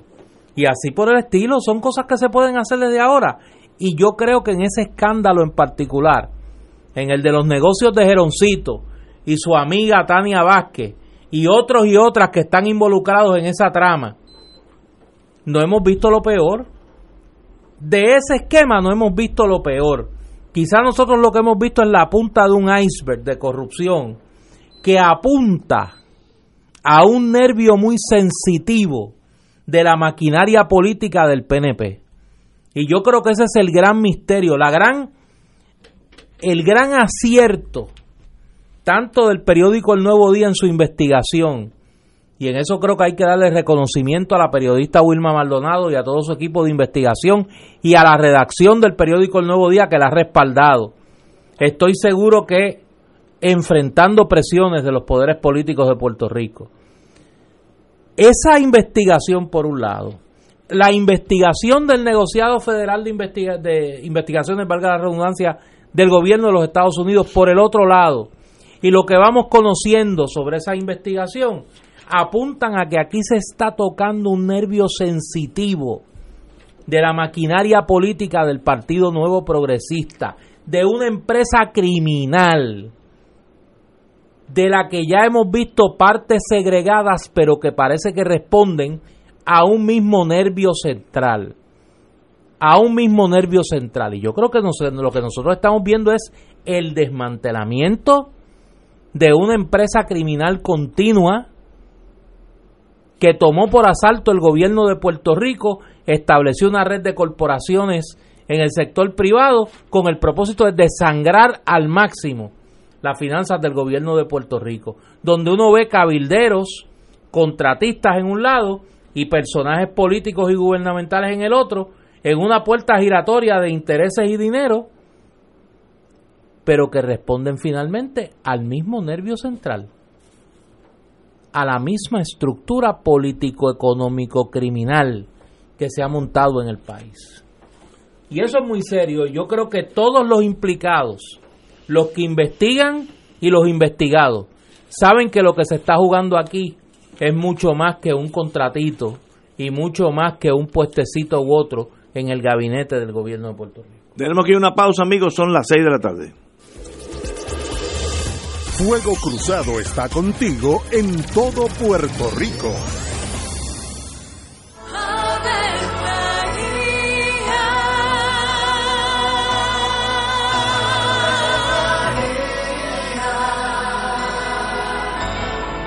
El ángel del Señor anunció a María. Y ella concibió por obra del Espíritu Santo. Dios te salve María, llena eres de gracia, el Señor es contigo. Bendita tú eres entre todas las mujeres, y bendito es el fruto de tu vientre Jesús. Santa María, Madre de Dios, ruega por nosotros pecadores, ahora y en la hora de nuestra muerte. Amén. He aquí la esclava del Señor. Hágase en mí según tu palabra. Dios te salve María, llena eres de gracia, el Señor es contigo. Bendita tú eres entre todas las mujeres y bendito es el fruto de tu vientre Jesús. Santa María, Madre de Dios, ruega por nosotros pecadores, ahora y en la hora de nuestra muerte. Amén. Y el Verbo se hizo carne. Y habitó entre nosotros. Dios te salve María, llena eres de gracia, el Señor es contigo. Bendita tú eres entre todas las mujeres, y bendito es el fruto de tu vientre Jesús. Santa María, Madre de Dios, ruega por nosotros pecadores, ahora y en la hora de nuestra muerte. Amén. Ruega por nosotros, Santa Madre de Dios. Para que seamos dignos de alcanzar las promesas de nuestro Señor Jesucristo. Oremos. Derrama, Señor, tu gracia sobre nosotros, que por el anuncio del ángel hemos conocido la encarnación de tu Hijo, para que lleguemos por su pasión y su cruz a la gloria de la resurrección, por Jesucristo nuestro Señor. Amén. Gloria al Padre, al Hijo y al Espíritu Santo. Como era en un principio, ahora y siempre, por los siglos de los siglos. Amén. Los rotarios se preguntan antes de actuar, ¿es la verdad? ¿Es equitativo para todos los interesados? ¿Creará buena voluntad y mejores amistades? ¿Será beneficioso para todos los interesados? Mensaje del Club Rotario de Río Piedras. Aquí la llama se enciende cada tarde a las 5 porque escuchas Radio Paz 810 AM, WKBM San Juan y retransmite en diferido WOROFM Corozal San Juan, la Casa de Fuego Cruzado, el programa de más credibilidad en la radio puertorriqueña.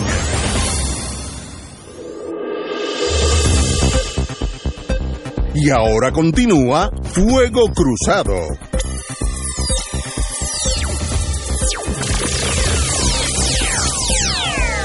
Reg- regresamos, amiga, amiga. Compañero, don Néstor Duprey. Y, ah, no, me dice que no. Más tarde, más tarde. Tenemos con nosotros el amigo de Washington DC, la capital del imperio, como diría una estación colega. Y desde ayer la capital del béisbol. Y la capital de, de los Estados Unidos. Oye, que viese, cuando batió ese honrón, se me salió el corazón. Qué bueno. Licenciado Daniel Vázquez, bienvenido, amigo. Muchas gracias, le doy a todos por esta oportunidad. Eh, usted viene a Puerto Rico a hablar de Boricuas Unidos en la Diáspora. La pregunta clásica es, ¿qué es Boricuas Unidos en la Diáspora? Boricuas Unidos en la Diáspora es un grupo de profesionales radicados en los Estados Unidos que nos habíamos ido luego de habernos educado aquí en Puerto Rico y comenzar nuestras carreras profesionales a, a- a Estados Unidos por las circunstancias de falta de trabajo que hay aquí en, la, en el país. Y un mes antes de María nos reunimos varios amigos, que abogados los tres, que teníamos la inquietud de que la discusión eh, mediática y también en congresional en Estados Unidos, y digo congresional porque dos de nosotros estábamos radicados en el área de Washington DC, así que estamos viviendo ese ambiente eh, constantemente, estaba enfocada de una forma que no correspondía a como era visto Puerto Rico por los propios puertorriqueños, tanto en Puerto Rico como en la diáspora. Entiéndase, eh, Puerto Rico no estaba siendo visto más allá de como una isla que casualmente está llena de ciudadanos americanos. ¿Y cuál es? ¿Cuántos, ¿Cuántos son Exacto. ustedes ahora mismo? Somos un, un núcleo dirigente de unos tres, pero somos muchos más. El, el grupo lo que hace es que enlaza organizaciones de base Otra. comunitaria aquí en Puerto Rico con el Congreso. Entre Ajá. comenzamos eh, y, y tenemos, por eso es que la, digo que no somos somos muchos, depende del tema, porque dependiendo del tema nos, nos unimos a otros grupos y que tienen unas matrículas muy grandes y les ayudamos a, por ejemplo, coordinar reuniones en el Congreso de los Estados Unidos, haciendo una suerte de, de cabildeo del pueblo, podríamos decir. Eh, o sea, lo que nosotros hacemos de- como voluntarios, porque tenemos todos nuestros trabajos eh, por el que no tienen nada que ver con, con esto, al- eh, es que llevamos, les hacemos citas en el Congreso a, la- a las personas, ya conocemos a los, a los staff Exacto. congresionales, En otras palabras, si yo soy alcalde de la Junta y yo me gustaría reunirme con el jefe de HUD, ustedes me pueden solicitar que romper esa burocracia para yo, alcalde de la Junta, llegar a- al jefe o al staffer de HUD. Yo creo que van más Sí. dirigidos a grupos de, de la sociedad civil, del tercer sector, grupos comunitarios y demás. Sí, no, la- este- no, no funcionarios No, gubernamentales. sí, la, la- la idea es, sí tendremos esa capacidad, pero no lo haríamos para el alcalde por el hecho de que el alcalde no es un grupo de la sociedad civil, como Bueno, mismo acaba de decir Néstor, y pues los recursos son limitados y, y pues estamos dándole prioridad a la gente que más lo necesita, que no tiene acceso a las estructuras formales de poder. ¿Y quiénes son esos más- que más lo necesitan? Dame una idea de esos grupos. Hay un sinnúmero de grupos que hemos ayudado, por ejemplo, al Instituto Nacional de Sustentabilidad y Desarrollo, INESI. Eh, hemos ayudado a, las compañeras del Junte de, Mujeres a visitar oficinas congresionales. Y, y también participamos en, en, en conjunto a distintas acciones que ha habido en conjunto a otros grupos para visitar oficinas de Congreso y darles información sobre Puerto Rico. Este La- grupo, dígame. este grupo, vamos a decir, civil que quiere mejorar la educación en Puerto Rico, me estoy inventando un grupo, y son un grupo de maestros, etcétera. Ese es el grupo que ustedes le abrirían las puertas en Washington. Nosotros le abriremos las puertas a aquellas personas que no tienen la capacidad económica para estar, estar moviendo sus temas en Puerto en, en allá, pero que generalmente son grupos que sí tienen buenas propuestas, pero es que no tienen el dinero para estar pagando 10, 15 mil dólares mensuales en una iguala, una firma de cabilderos.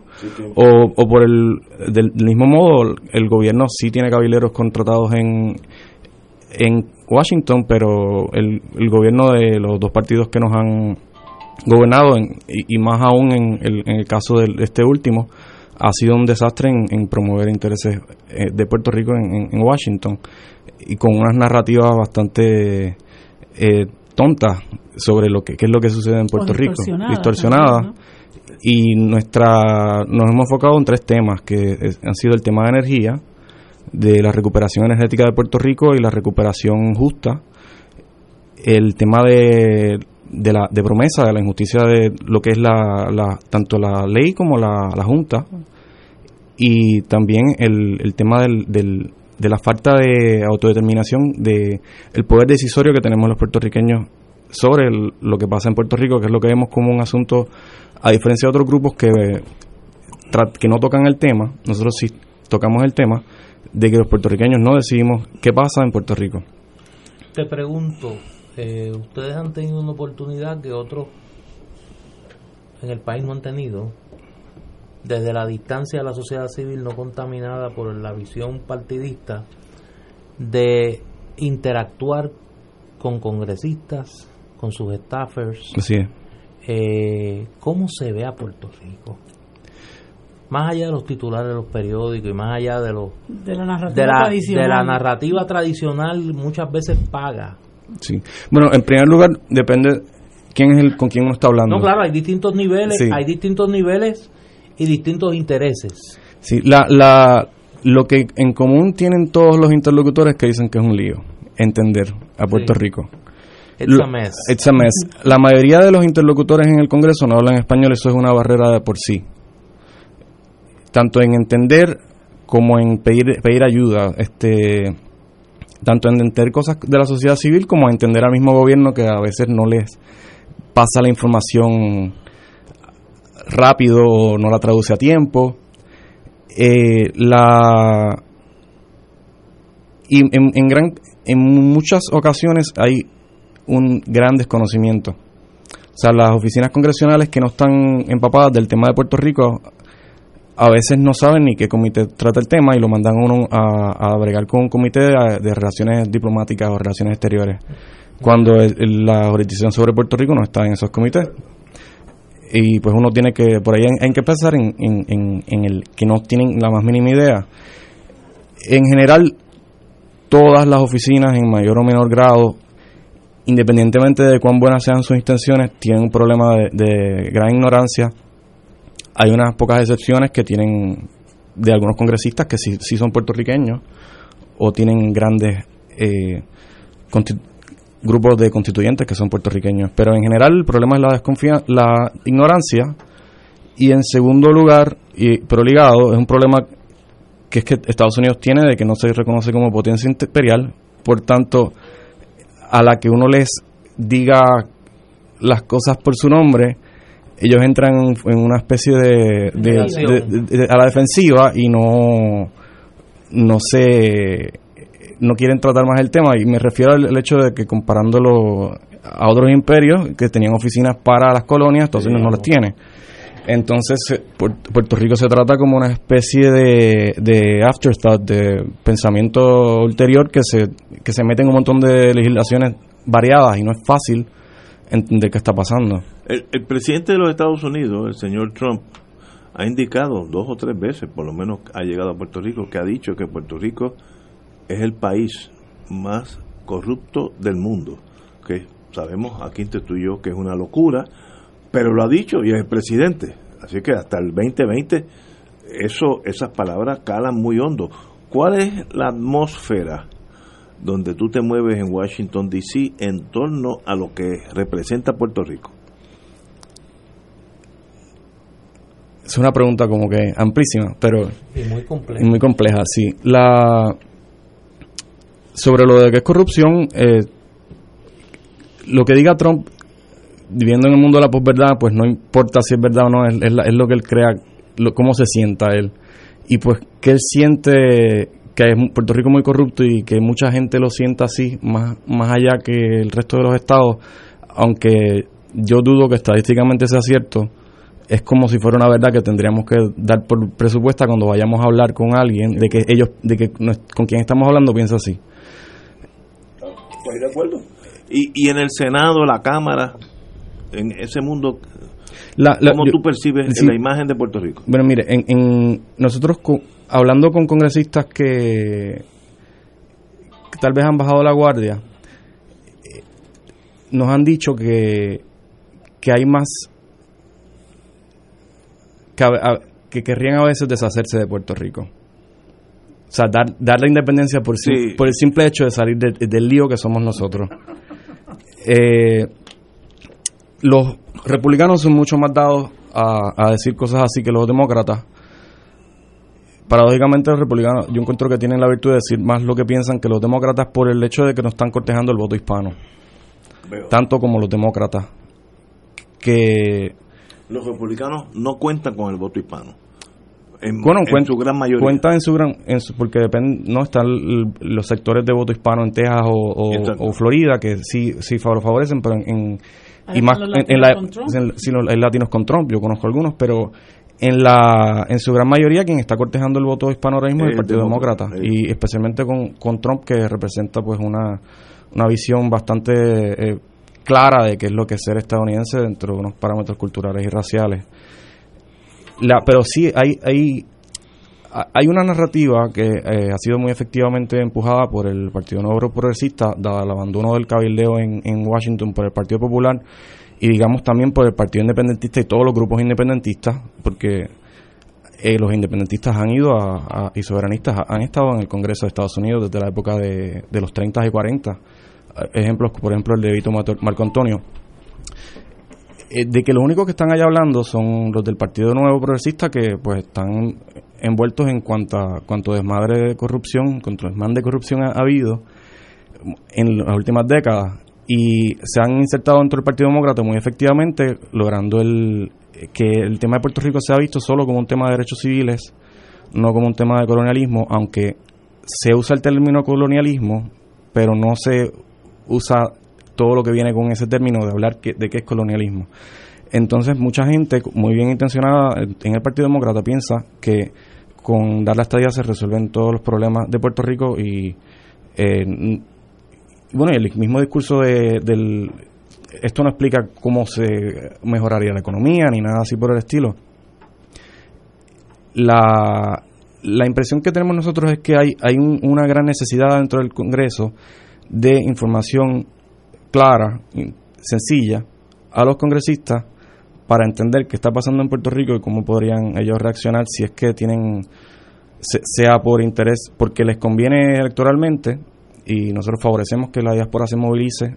eh, entendemos que deberíamos tomar ejemplo, por ejemplo, de otras diásporas que, que han- ejercen una presión increíble sobre la política de Estados Unidos, por ejemplo, la diáspora a la comunidad judía y, y en relación con Israel y, y la comunidad, cierta comunidad cubana, parte de la comunidad cubana en, en, en Miami, bueno, que han logrado manipular de formas bastante extrañas y efectivas la política exterior de Estados Unidos. decimos nosotros, si esta gente que no son ni siquiera ciudadanos de Estados Unidos, son de otros países claramente, no, no tienen ningún interés en que esos países se anexen a Estados Unidos, logran insertarse en la política estadounidense de forma tan efectiva, porque es que nosotros tenemos que estarnos cuestionando si, si hacemos, somos más o menos puertorriqueños, porque la gente que es puertorriqueña, que está en la diáspora, ayuda a los que están en la isla. Yo, en este programa yo he dicho muchas veces y me alegra que tú tengas esa manera de ver el problema, que uno, los soberanistas, los libre asociacionistas y los independentistas, hemos sido altamente negligentes en no podernos insertar en la conversación política en Washington. De mirar a Washington unos de una manera adversarial y otros de una manera pasiva, sin poder entender que a falta de una fuerza militar apabullante, no hay salida soberana al problema colonial de Puerto Rico que no pase por un diálogo, una conversación, una negociación con los Estados Unidos beneficiosa para ambas partes porque nadie negocia eh, contra sus intereses. Y en ese sentido, a mí me parece que la iniciativa de ustedes, de la que había escuchado ya en distintos, por distintas vías, abre una perspectiva interesante a insertar no solo en el Congreso, porque yo me quedo con algunas cosas de la manera que Luis Muñoz Marín miraba ese mundo del poder norteamericano y dijo una gran verdad. Hablar con 535 personas y negociar con 535 personas es bien complicado, por no decir que es imposible. Pero conversar y abrir una abrir un tema de conversación allí sobre una opción que es mutuamente beneficiosa para Estados Unidos y para Puerto Rico, aún reconociendo, como lo reconocen los norteamericanos, no quizá con nuestro lenguaje, pero con, con que el producto sea igual, el problema colonial de Puerto Rico, su problema y el nuestro, me parece que es una conversación interesante, que, que puede ser la pieza que falta para promover una solución al problema colonial de Puerto Rico. Y en ese sentido, la iniciativa de ustedes creo que es muy importante y muy interesante. Me alegro mucho. Nosotros eh, no tenemos ningún issue, la verdad, con, hablar con cualquier interlocutor dentro de los Estados Unidos, aunque, estemos en, desacuerdo, nos, repelan muchísimo las políticas que ellos tengan en cualquier renglón, sea nacional en los Estados Unidos o internacional, porque no, no podemos, a ver, nosotros no puertorriqueños no escogimos meternos en este lío. Claro. Son ellos los que tienen la, disonancia cognitiva, los estadounidenses.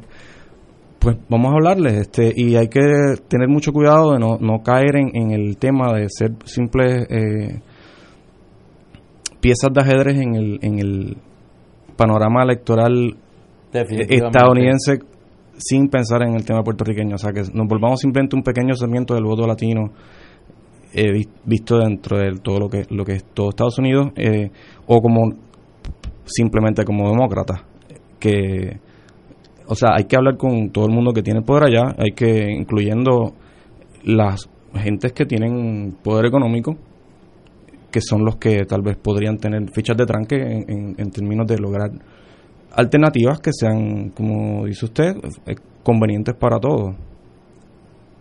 ¿En qué medida tú crees, Daniel, que el trabajo de grupos como ustedes eh, puede haber ayudado a un poco variar el discurso de gente como Bernie Sanders, eh, Elizabeth Warren y la misma Alexandria Ocasio Cortés, quien a raíz de, de su victoria en el Distrito 14 de Nueva York, hablaba de que nosotros necesitábamos acá representación congresional y mucha gente la tildaba de estadista. Eh, yo vi hace poco unas expresiones de ella y algunos de ustedes estaban por allí. eh, donde ella eh, reconocía la necesidad de un proceso de autodeterminación para los puertorriqueños, lo que, o sea, para Puerto Rico, lo que sin duda es un cambio cualitativo del discurso que ella estaba dando eh, al comienzo de su, al final, digamos, al, a, la, a la altura de esa primaria que ella tuvo en Nueva York.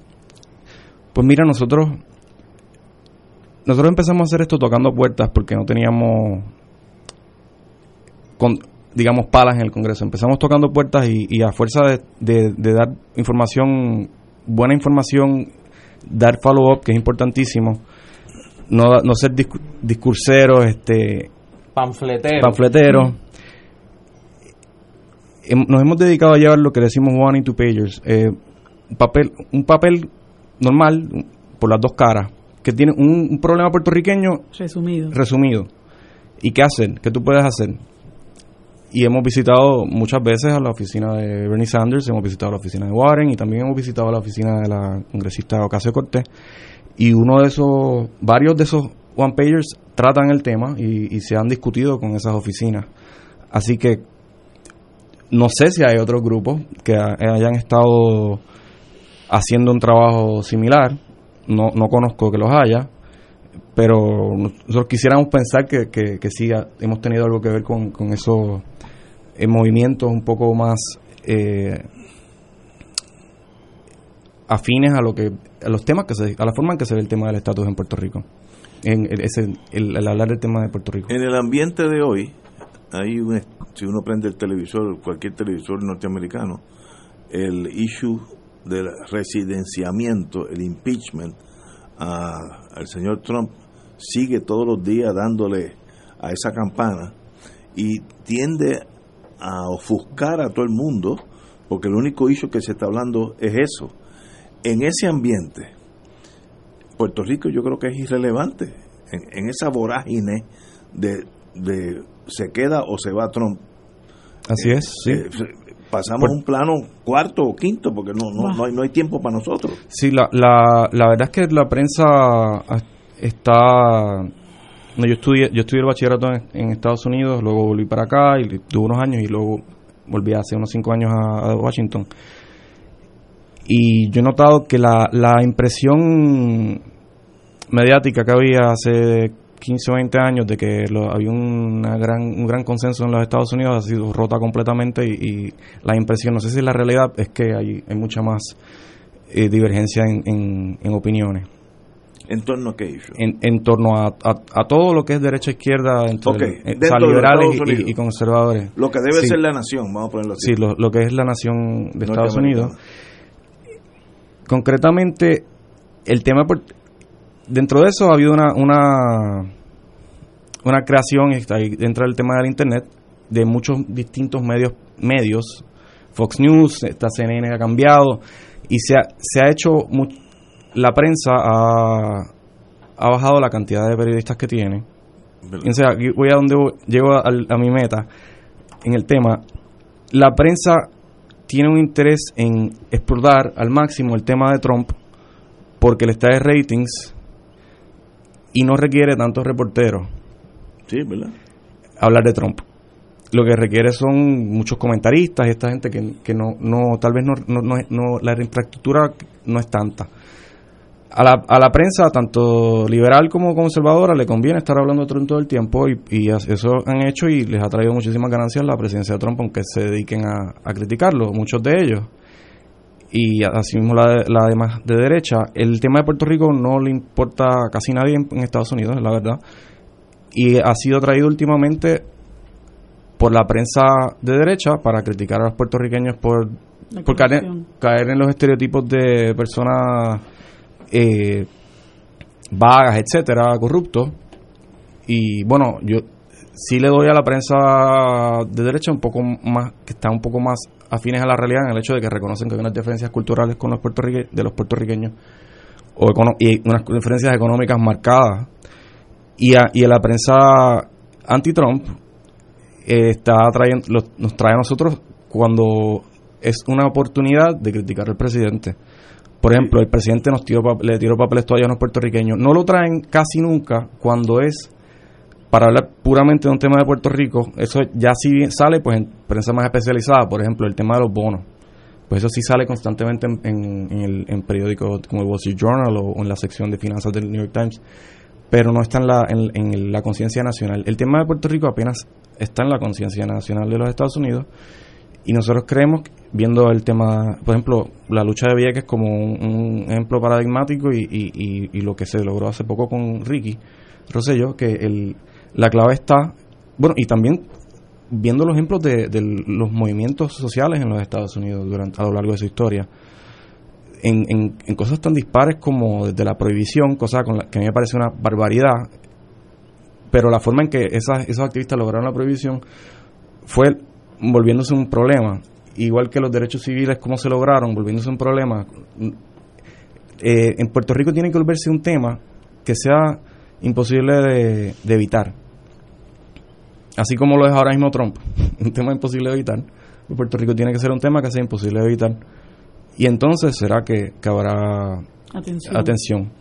Pero no, no, estamos, no podemos esperar que lo hagan ellos por, por voluntad propia, porque es la misma forma en cómo funciona el, colonialismo.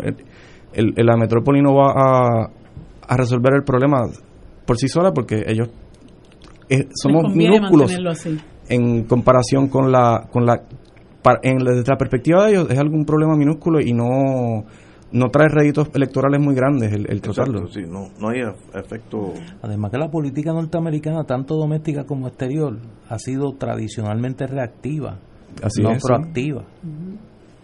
Bueno, yo tengo que decir que, que yo tengo un aprecio especial por el trabajo que hacen los boricuas unidos en la diáspora, eh, Daniel, Edil, Luis Ponce eh, y todos los que, ¿verdad?, en la periferia ayudan porque ellos fueron los responsables de que la compañera Wilma Reverón y yo pudiéramos estar en, el mes de febrero pasado en, haciendo unas visitas en el Congreso. Estuvimos dos días y la verdad que en esos dos días le sacamos el jugo a, la, a, la, a las visitas y todo estuvo organizado eh, por, por estos compañeros de una forma excelente. Eh, eh, sumamente, ¿verdad? Muy puntuales, muy responsables, muy diligentes. El trabajo fue extraordinario, todos los contactos que ellos hicieron eh, y toda la oportunidad que tuvimos de hablar con gente muy importante, porque entre las visitas que hicimos estuvo, eh, claro está, con sus staffers, ¿verdad? Pero pudimos hablar con el staffer de, de, Elizabeth Warren, de Bernie Sanders, de Joe Manchin, de Grijalba, al que ya habíamos visitado, Em, de se me olvida, se me queda alguien. Con estuvimos con el staffer de, de Joe Manchin, pero ah con Lisa Murkowski estuvimos también, o sea que fueron fueron unas entrevistas puntuales con gente importantísima eh, y lo que él dice, bueno, pues es muy cierto que eh, los que no creemos en la estadidad, pues hemos dejado ese espacio abierto para que el movimiento estadista lo ocupe. Claro está, tienen dinero para llegarse allá, para pagar cabilderos, para tener gente allí mismo en, en Washington. Así que para nosotros es mucho más más este oneroso, pero seguimos dando la batalla con la ayuda de, de los muchachos. Vamos a una pausa, continuamos con el compañero licenciado Daniel Vázquez. Fuego Cruzado está contigo en todo Puerto Rico.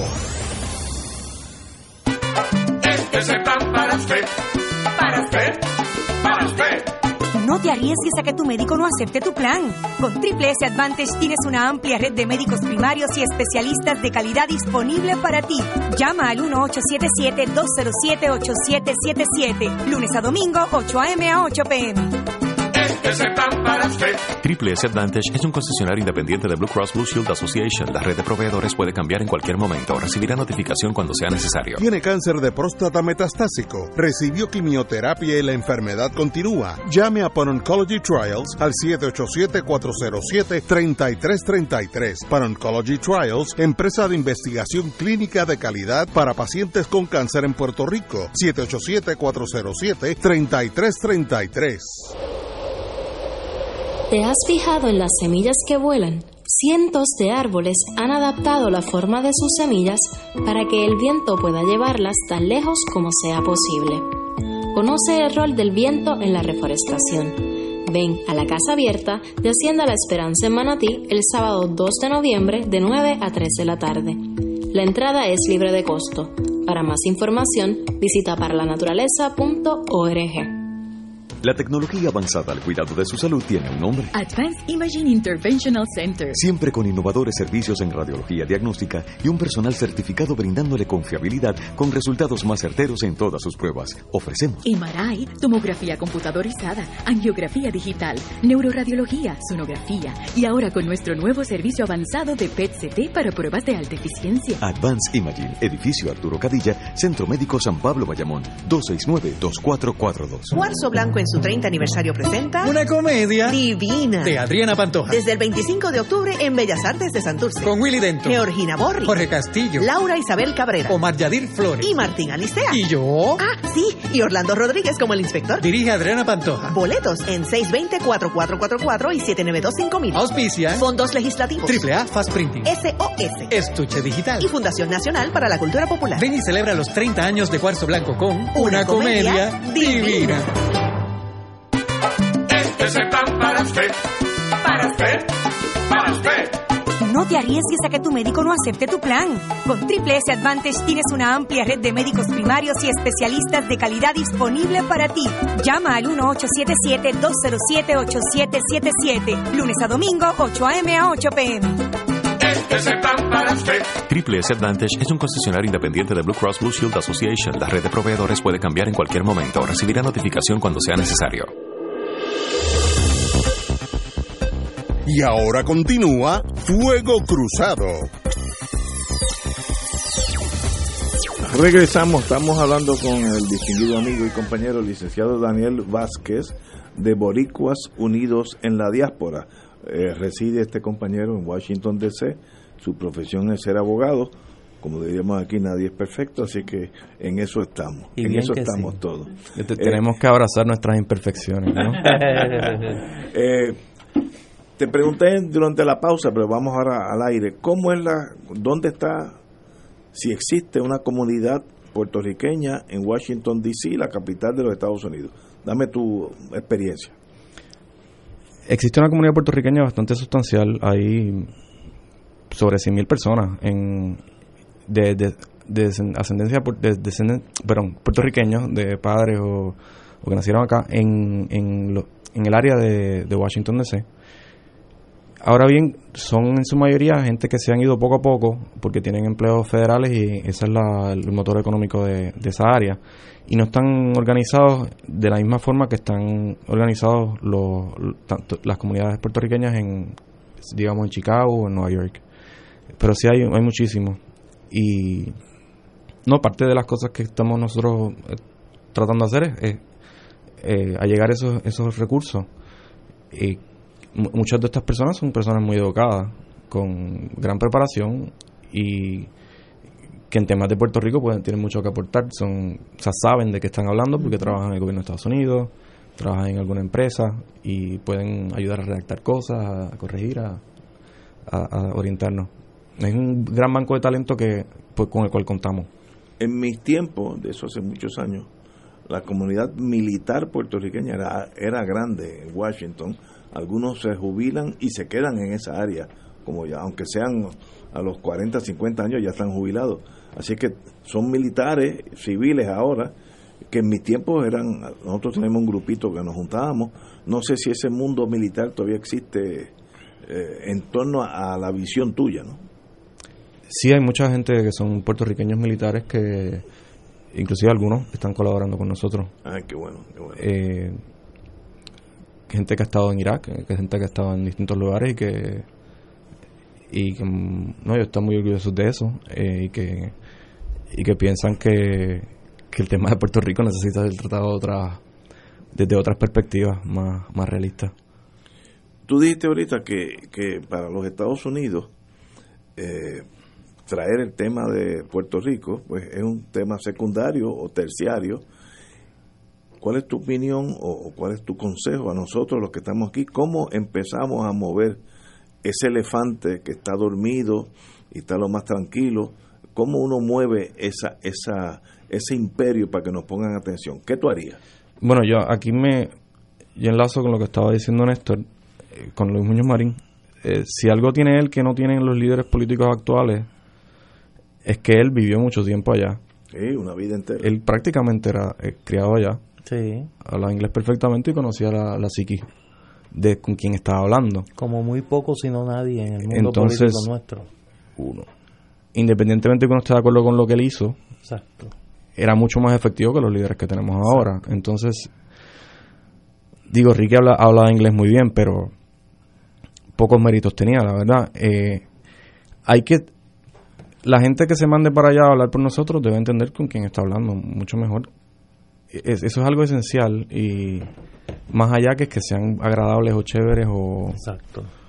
o, o, interesantes para, para el puertorriqueño, tienen que ser gente que sepa de qué, de qué está hablando. Yo Eh, recuerdo, yo y- recuerdo uno de mis primeros viajes a Washington. Y perdona la interrupción porque me parece que es una eh, es una anécdota que puede explicar mucho del desfase. Yo recuerdo era 1998. Yo estaba por allí con mi hermano Luis Vega. Estábamos en una gestión sobre el tema del estatus y nos reunimos con un funcionario del gobierno de los Estados Unidos y fuimos a almorzar.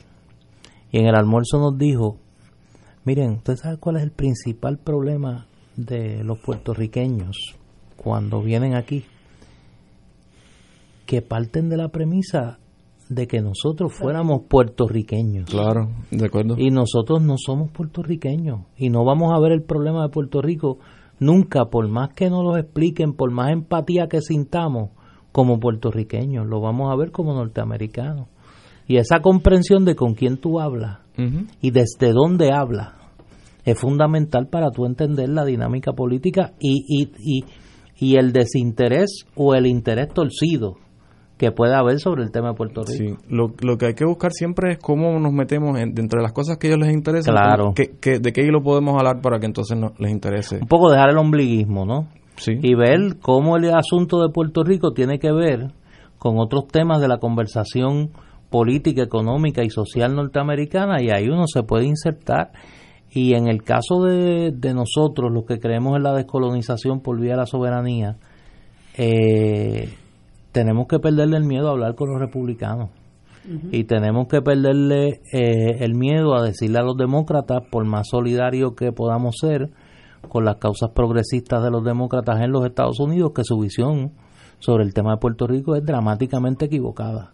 Y que Puerto Rico no es una comunidad de ciudadanos americanos que viven en un peñón en el Caribe, que es una nación con su propio idioma, con su propia cultura, eh, y que aspira a tener la mejor relación posible con Estados Unidos partiendo de esas particularidades. Eh, y, y, yo creo que ustedes, por lo que yo he escuchado, porque la fama los precede, ¿no? Eh, yo creo que son, son una pieza fundamental en ese, en ese restablecer una conversación distinta eh, sobre el tema de Puerto Rico y que no sea como me decía un staffer amigo allí, es que aquí de lo único que hablan es de la estadidad. Así, así es, de lo único que se habla de esta idea, algo que hay que hacer es, es- es empezar a crear planes económicos claros Eso, sobre, sobre cualquier cosa. O sea, en la- de la misma estadidad no se sabe cuál va a ser el modelo económico bajo la estadidad. Bueno, cuál sería el modelo económico bajo un tratado de libre asociación o la independencia pura. Este es, es la, el, el tema de este estatus se está hablando como si fuera una cosa de, de que vamos a, a- puramente cultural y es, un- es una cosa fundamentalmente económica de, de, de cómo uno logra vivir prósperamente o, o- o- o bien. Entonces hay que hacer planes y presentárselos entonces al interlocutor, que son ellos, que ellos no los van a hacer por nosotros. Y hay que volverse una, un problema, una, una piedrita en el zapato, de que estemos ahí todo el tiempo molestando. Y, y yo creo Y- que también uno de los problemas que nosotros tenemos aquí es la gran división que nosotros tenemos. Nosotros funcionamos, eso me lo dijo a mí un oficial de inteligencia del Navy, me dijo, ustedes funcionan como las tribus árabes, que por encima del país son tribus. Los chiitas y, y los kurdos están dentro de Irak, pero no son los mismos iraquíes, son chiitas y kurdos. Y nosotros tenemos algo de eso que nos divide. Entonces, cuando vamos a Washington, yo hablo en azul, entonces viene Néstor y habla en verde, y viene Fulanito y habla en colorado, y no hay un mensaje, no, no hay una, una vertiente que diga, bueno, los puertorriqueños quieren caminar por este sendero, el que sea, a solucionar su problema colonial. Todos están de acuerdo. No, no, la mitad dice no, la mitad dice estamos bien. Entonces, nos hacemos daño a nosotros mismos con un mensaje que confunde a todo el mundo. Bueno, nos confunde a nosotros aquí, que nacemos y nos criamos aquí. Maestro es un americano de West Virginia, pues sencillamente se queda... eh, Bueno, el, el- sí y no, porque la forma que nosotros lo vemos, no, nosotros no estamos tratando de, de, de- de que convencerlos de que entendernos, sino de estar de acuerdo con nosotros en un resultado. Eso, que es lo peor. Entonces, pues uno tenemos que ver... si- vuelve, vuelve y explícate eso más... más, Nos- más- más- como decía Néstor, no, no estamos hablando con un puertorriqueño. Estados Unidos es un país que se creó más que nada por intereses económicos. Es un país gigante, con grandes diferencias regionales. No es un país unitario, así como Francia, que, erradicó todas las, casi todas las diferencias culturales dentro del país. Y la, lo que hay que mostrarle a, un interlocutor estadounidense no es, tanto por qué sería justo, es es porque te conviene estar de acuerdo conmigo en este, en este resultado que yo quiero. O sea, Esa no, es la clave. es la clave que, que no es tan importante yo creo que es que estemos unidos para lograr ello. Esa es la excusa que ellos tienen Es la para... excusa que tienen. Claro, Cuando y es- ustedes y es- se pongan de acuerdo, entonces Porque vienen acá. Hay una frase, hay una frase en inglés que a mí me encanta y que yo no he encontrado un equivalente en español, que es el meeting of the minds. O sea, tiene que darse ese entendido en las mentes de ambos colectivos. No pretender que los norteamericanos acepten nuestras propuestas por los intereses de Puerto Rico y por los argumentos de Puerto Rico, no. Es porque le conviene a ellos, por sus intereses y puedes al final del camino encontrar soluciones alternativas que sean mutuamente beneficiosas. Porque ellos ni van a hacer nada contra sus intereses, ni van a hacerlo porque nos convenga a nosotros. Lo van a hacer porque le conviene a ellos. ¿Dónde se encuentran los intereses de ambos colectivos? Esa es la clave. Ahora, ahora bien, yo sí, sí diría, estoy de acuerdo con, con Ignacio, que, hay, hay- que sería me- mucho mejor que estuviéramos de acuerdo en, en muchas cosas. Claro, claro. Y sería mucho mejor llegar allí y decir, bueno, nosotros tenemos unos acuerdos de, no sé, De del morro, los acuerdos del morro, que no, todo el mundo se puso de acuerdo en esto, Todos estamos de acuerdo en estas cosas. estas estas Y- pero mientras tanto, pues hay que... Y, y, y bueno, eh, está el problema de, de- de la esco- descomposición del modelo colonial, ¿no? Se ha vuel- el, el gobierno se ha vuelto una, la única forma de, de hacer dinero aquí. Siempre Ent- entonces, bueno, siempre lo ha sido. y, pero y la- ahora, ahora es peor. es peor, la economía antes estaba en crecimiento y pues ya más para repartir ya no lo, no lo hay. Entonces también por eso mismo es que surge tanto interés en la corrupción, porque como no hay para repartir para todo el mundo, entonces muchas personas están molestas porque, y no quiero parecer un cínico, pero porque ven que hay al- algunos que aún, aún se reparten cuando no hay para todos.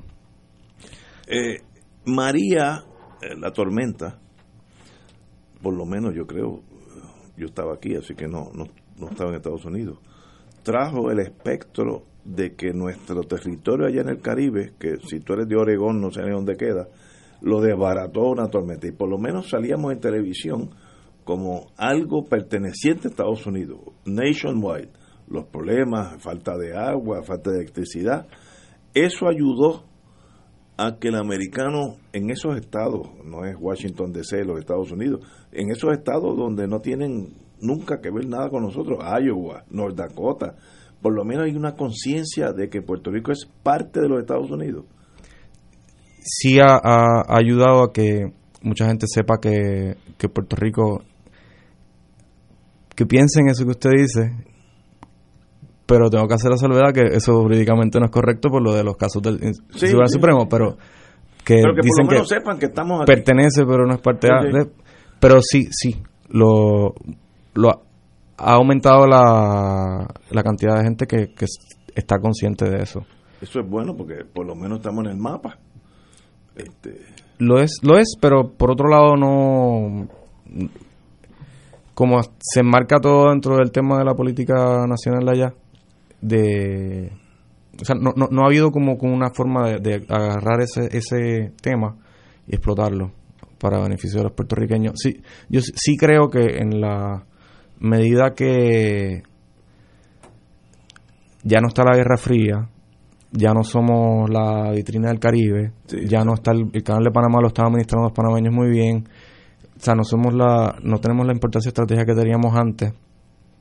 Hay una, un- una mucha mayor em- un interés mucho mayor de, de, la, de los interesados, de, de los, las esferas de poder en Estados Unidos de ver otras, otras cosas que pueda cambiar en Puerto Rico. Eso es interesante. Tenemos aquí una pausa. Continuamos con el amigo Daniel Vázquez. Fuego Cruzado está contigo en todo Puerto Rico. Pedimos más y venimos con mucho más. Con MMM recibe 110 dólares mensuales en artículos OTC. Búscalos ahora en la farmacia de tu preferencia sin receta o pide entrega a tu casa. Tú decides. MMM. Caminar juntos es darte mucho más. MMM Healthcare LLC es un plan HMO y PPO con un contrato Medicare. La afiliación en MMM depende de la renovación del contrato. Fuego Cruzado, con los maestros de la discusión política inteligente y acertada, te acompañan ahora cada noche en Oro 92.5 FM.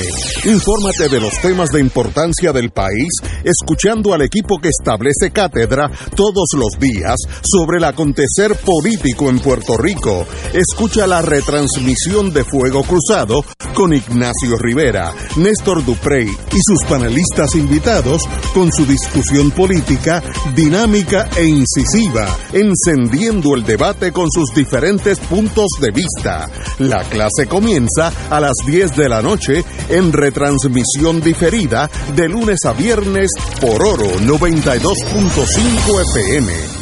La oficina médica del Dr. Ramón Luis López Acosta, especialista en medicina de familia, provee servicio a pacientes adultos y geriátricos de manera continua y comprensiva, servicio de medicina primaria preventiva y de medicina intrahospitalaria a nuestros pacientes, localizada en la calle Lloveras 650, edificio Centro Plaza, suite 207, Santurce, cerca del Hospital Pavía. Llámenos al 787-725-7888. 725-7888 y haga una cita para evaluación. Aceptamos la mayoría de los seguros médicos Advantage y comerciales. Y ahora continúa Fuego Cruzado.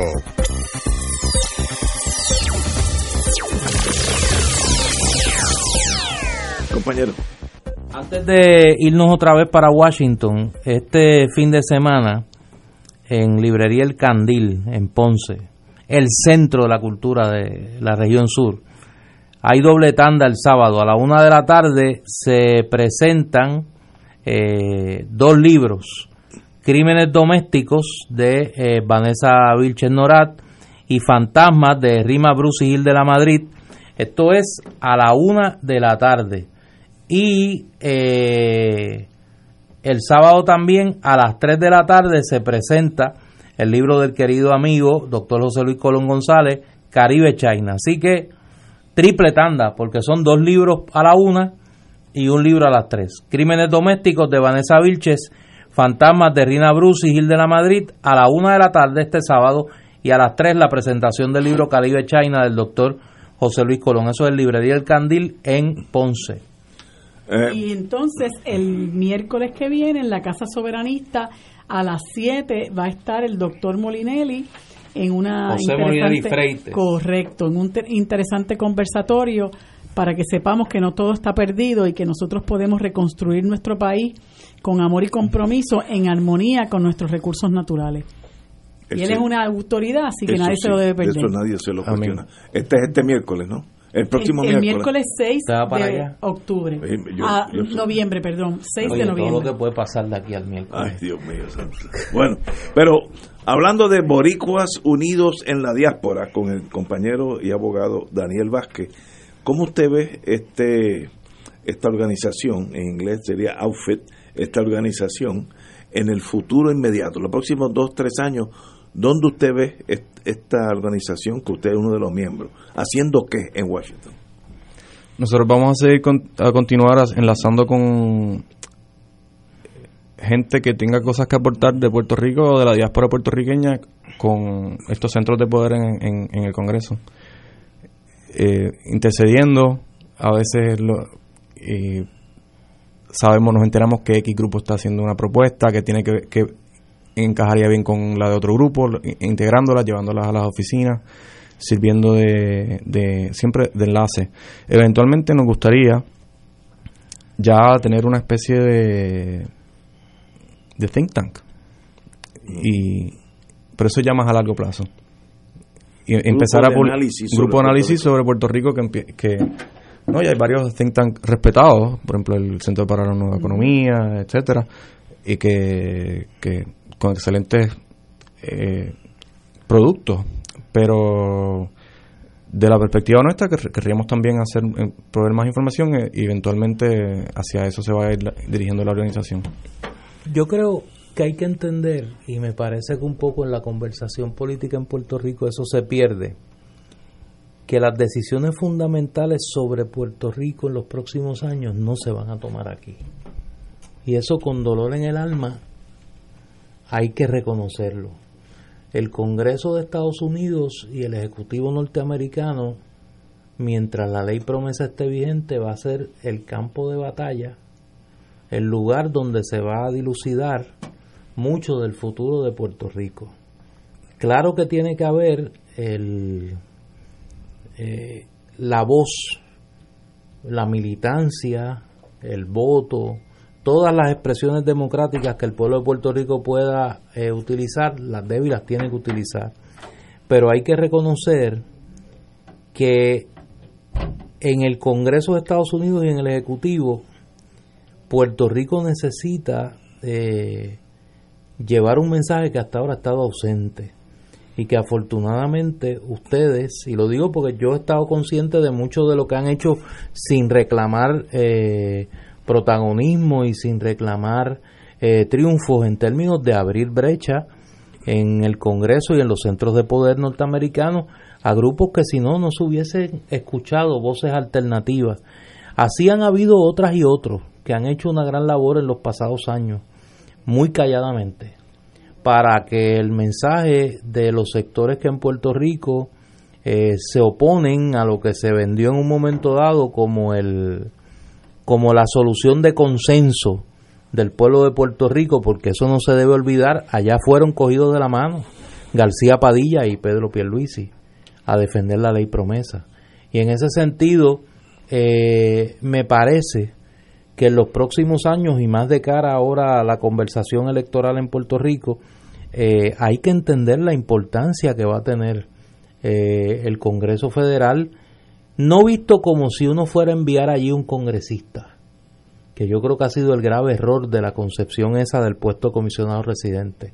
Usted va a enviar al representante del pueblo de Puerto Rico, no solo en el Congreso, sino en las agencias del Ejecutivo y en los centros de poder que muchas veces están fuera de allí de la avenida Pensilvania y están en los tanques de ideas y están en los medios de comunicación y están en la sociedad civil y están en la academia norteamericana donde las voces progresistas en el sentido universal de la palabra eh, de Puerto Rico han estado eh, si no bastante calladas eh, por lo menos no han podido explotar mucho más el potencial de llevar su mensaje en los Estados Unidos como tú estás allá, nosotros miramos desde la distancia y siempre hay un margen de error. Pero yo veo estos años republicanos al extremo, con un toque de racismo. Digo racismo porque están haciendo literalmente una muralla para que los mexicanos se le haga más difícil brincar el Río Grande. En ese ambiente antilatino, Puerto Rico, nosotros no somos de Holanda, somos latinos Así que nosotros nos cogemos algo de la agüita de esa paranoia que tiene Trump con los latinos. Pues definitivamente cogemos muchísima de la agüita. Ok, okay. de aquí yo no lo percibo, yo estoy lejano. Tú estás allí. Sí, sí. Ese ambiente es antilatino. Sí, es antilatino y, y Claro, y depende del latino, porque eh, ellos tienen sus estereotipos de cómo se ve un latino.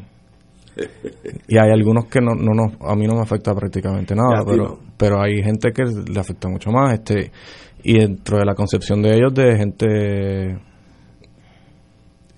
que no son inaceptables para ser estadounidenses, sí.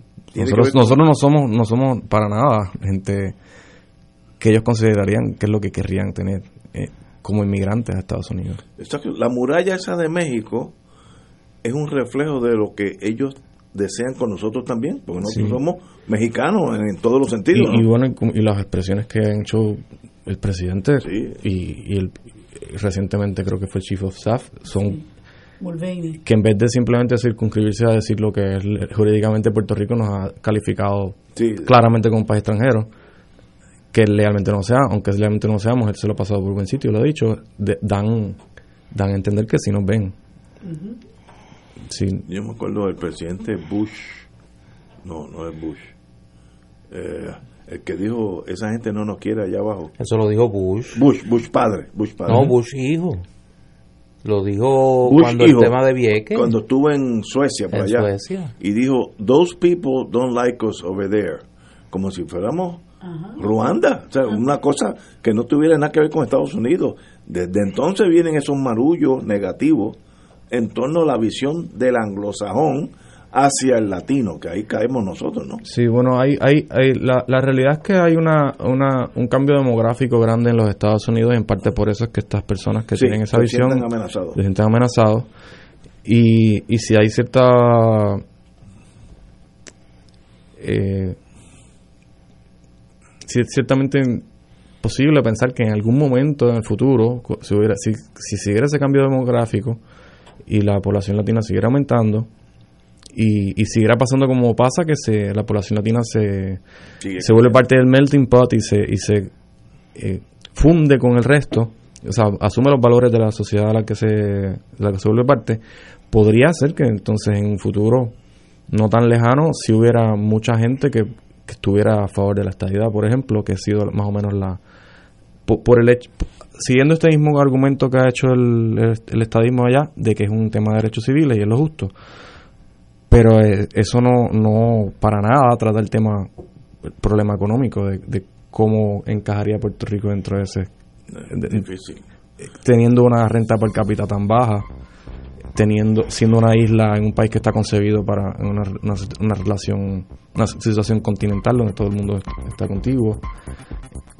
Eh, son, se toparían entonces con ese problema de frente. Ahora, ahora la después de María y después, especialmente después de lo de Ricky, en, en el futuro cercano, la estadía no va para ningún lado. A lo mejor, si no pasara nada y, siguiera ese cambio demográfico, podría ser que en un futuro, o sea, yo, yo creo que la estadía es posible. en, a diferencia de mucha gente que, que cree que no y que jamás lo van a dar, podría ser que lo dieran, pero... Toma tiempo. Tomaría tiempo. El cambio demográfico allá es importantísimo. Sí, y, va a cambiar la demografía porque es que simplemente la, la ciertos grupos no tienen hijos, tanto como otros. Este... Porque es que eh, es muy difícil tener hijos en Estados Unidos, entonces... Y bueno, es, que uno tiene que ver qué uno quiere para el lugar donde vive. Queremos seguir los modelos de, de Estados Unidos donde la gente no tiene hijos por lo difícil que es, o queremos seguir modelos de otros países donde no queremos nosotros decidir o queremos que decidan por nosotros. Yo, yo tengo un hijo que vive en Texas y hace como 5 o 8 años se cruzó la línea donde en el county, en el municipio de Houston, había más latinos que anglosajones. Eh, yo estuve allí cuando se cruzó esa línea, que eso demuestra ese cambio paulatino, lento, demográfico que a la larga tiene importancia. Eso ha pasado ya en muchos lugares en, en Florida, en California también. Daniel Vázquez, un privilegio tenerte aquí. Hacía tiempo no hablaba con mi memoria de mis años allá por DC, me lo ha traído a la superficie. Qué bonito que usted ya tiene la antorcha con Boricuas Unidos en la Diáspora. Te felicito y espero que triunfes en la vida. Estás empezando a vivir, usted va a ser un triunfante. Gracias, eh, los invito a que nos busquen en Facebook, así mismo Boricuas Unidos en la Diáspora. no, No, en- esa es bo- la o página de la, Facebook. la página Ah, de Facebook. ok. eh, P- Unidos a la Diáspora. Sí, bootpr.org y nos pueden conseguir en por email patria arroba budpr.org. Privilegio tenerte aquí, amigo. Encantado, Vamos, amigo. hasta mañana viernes. Encantado, muchas gracias.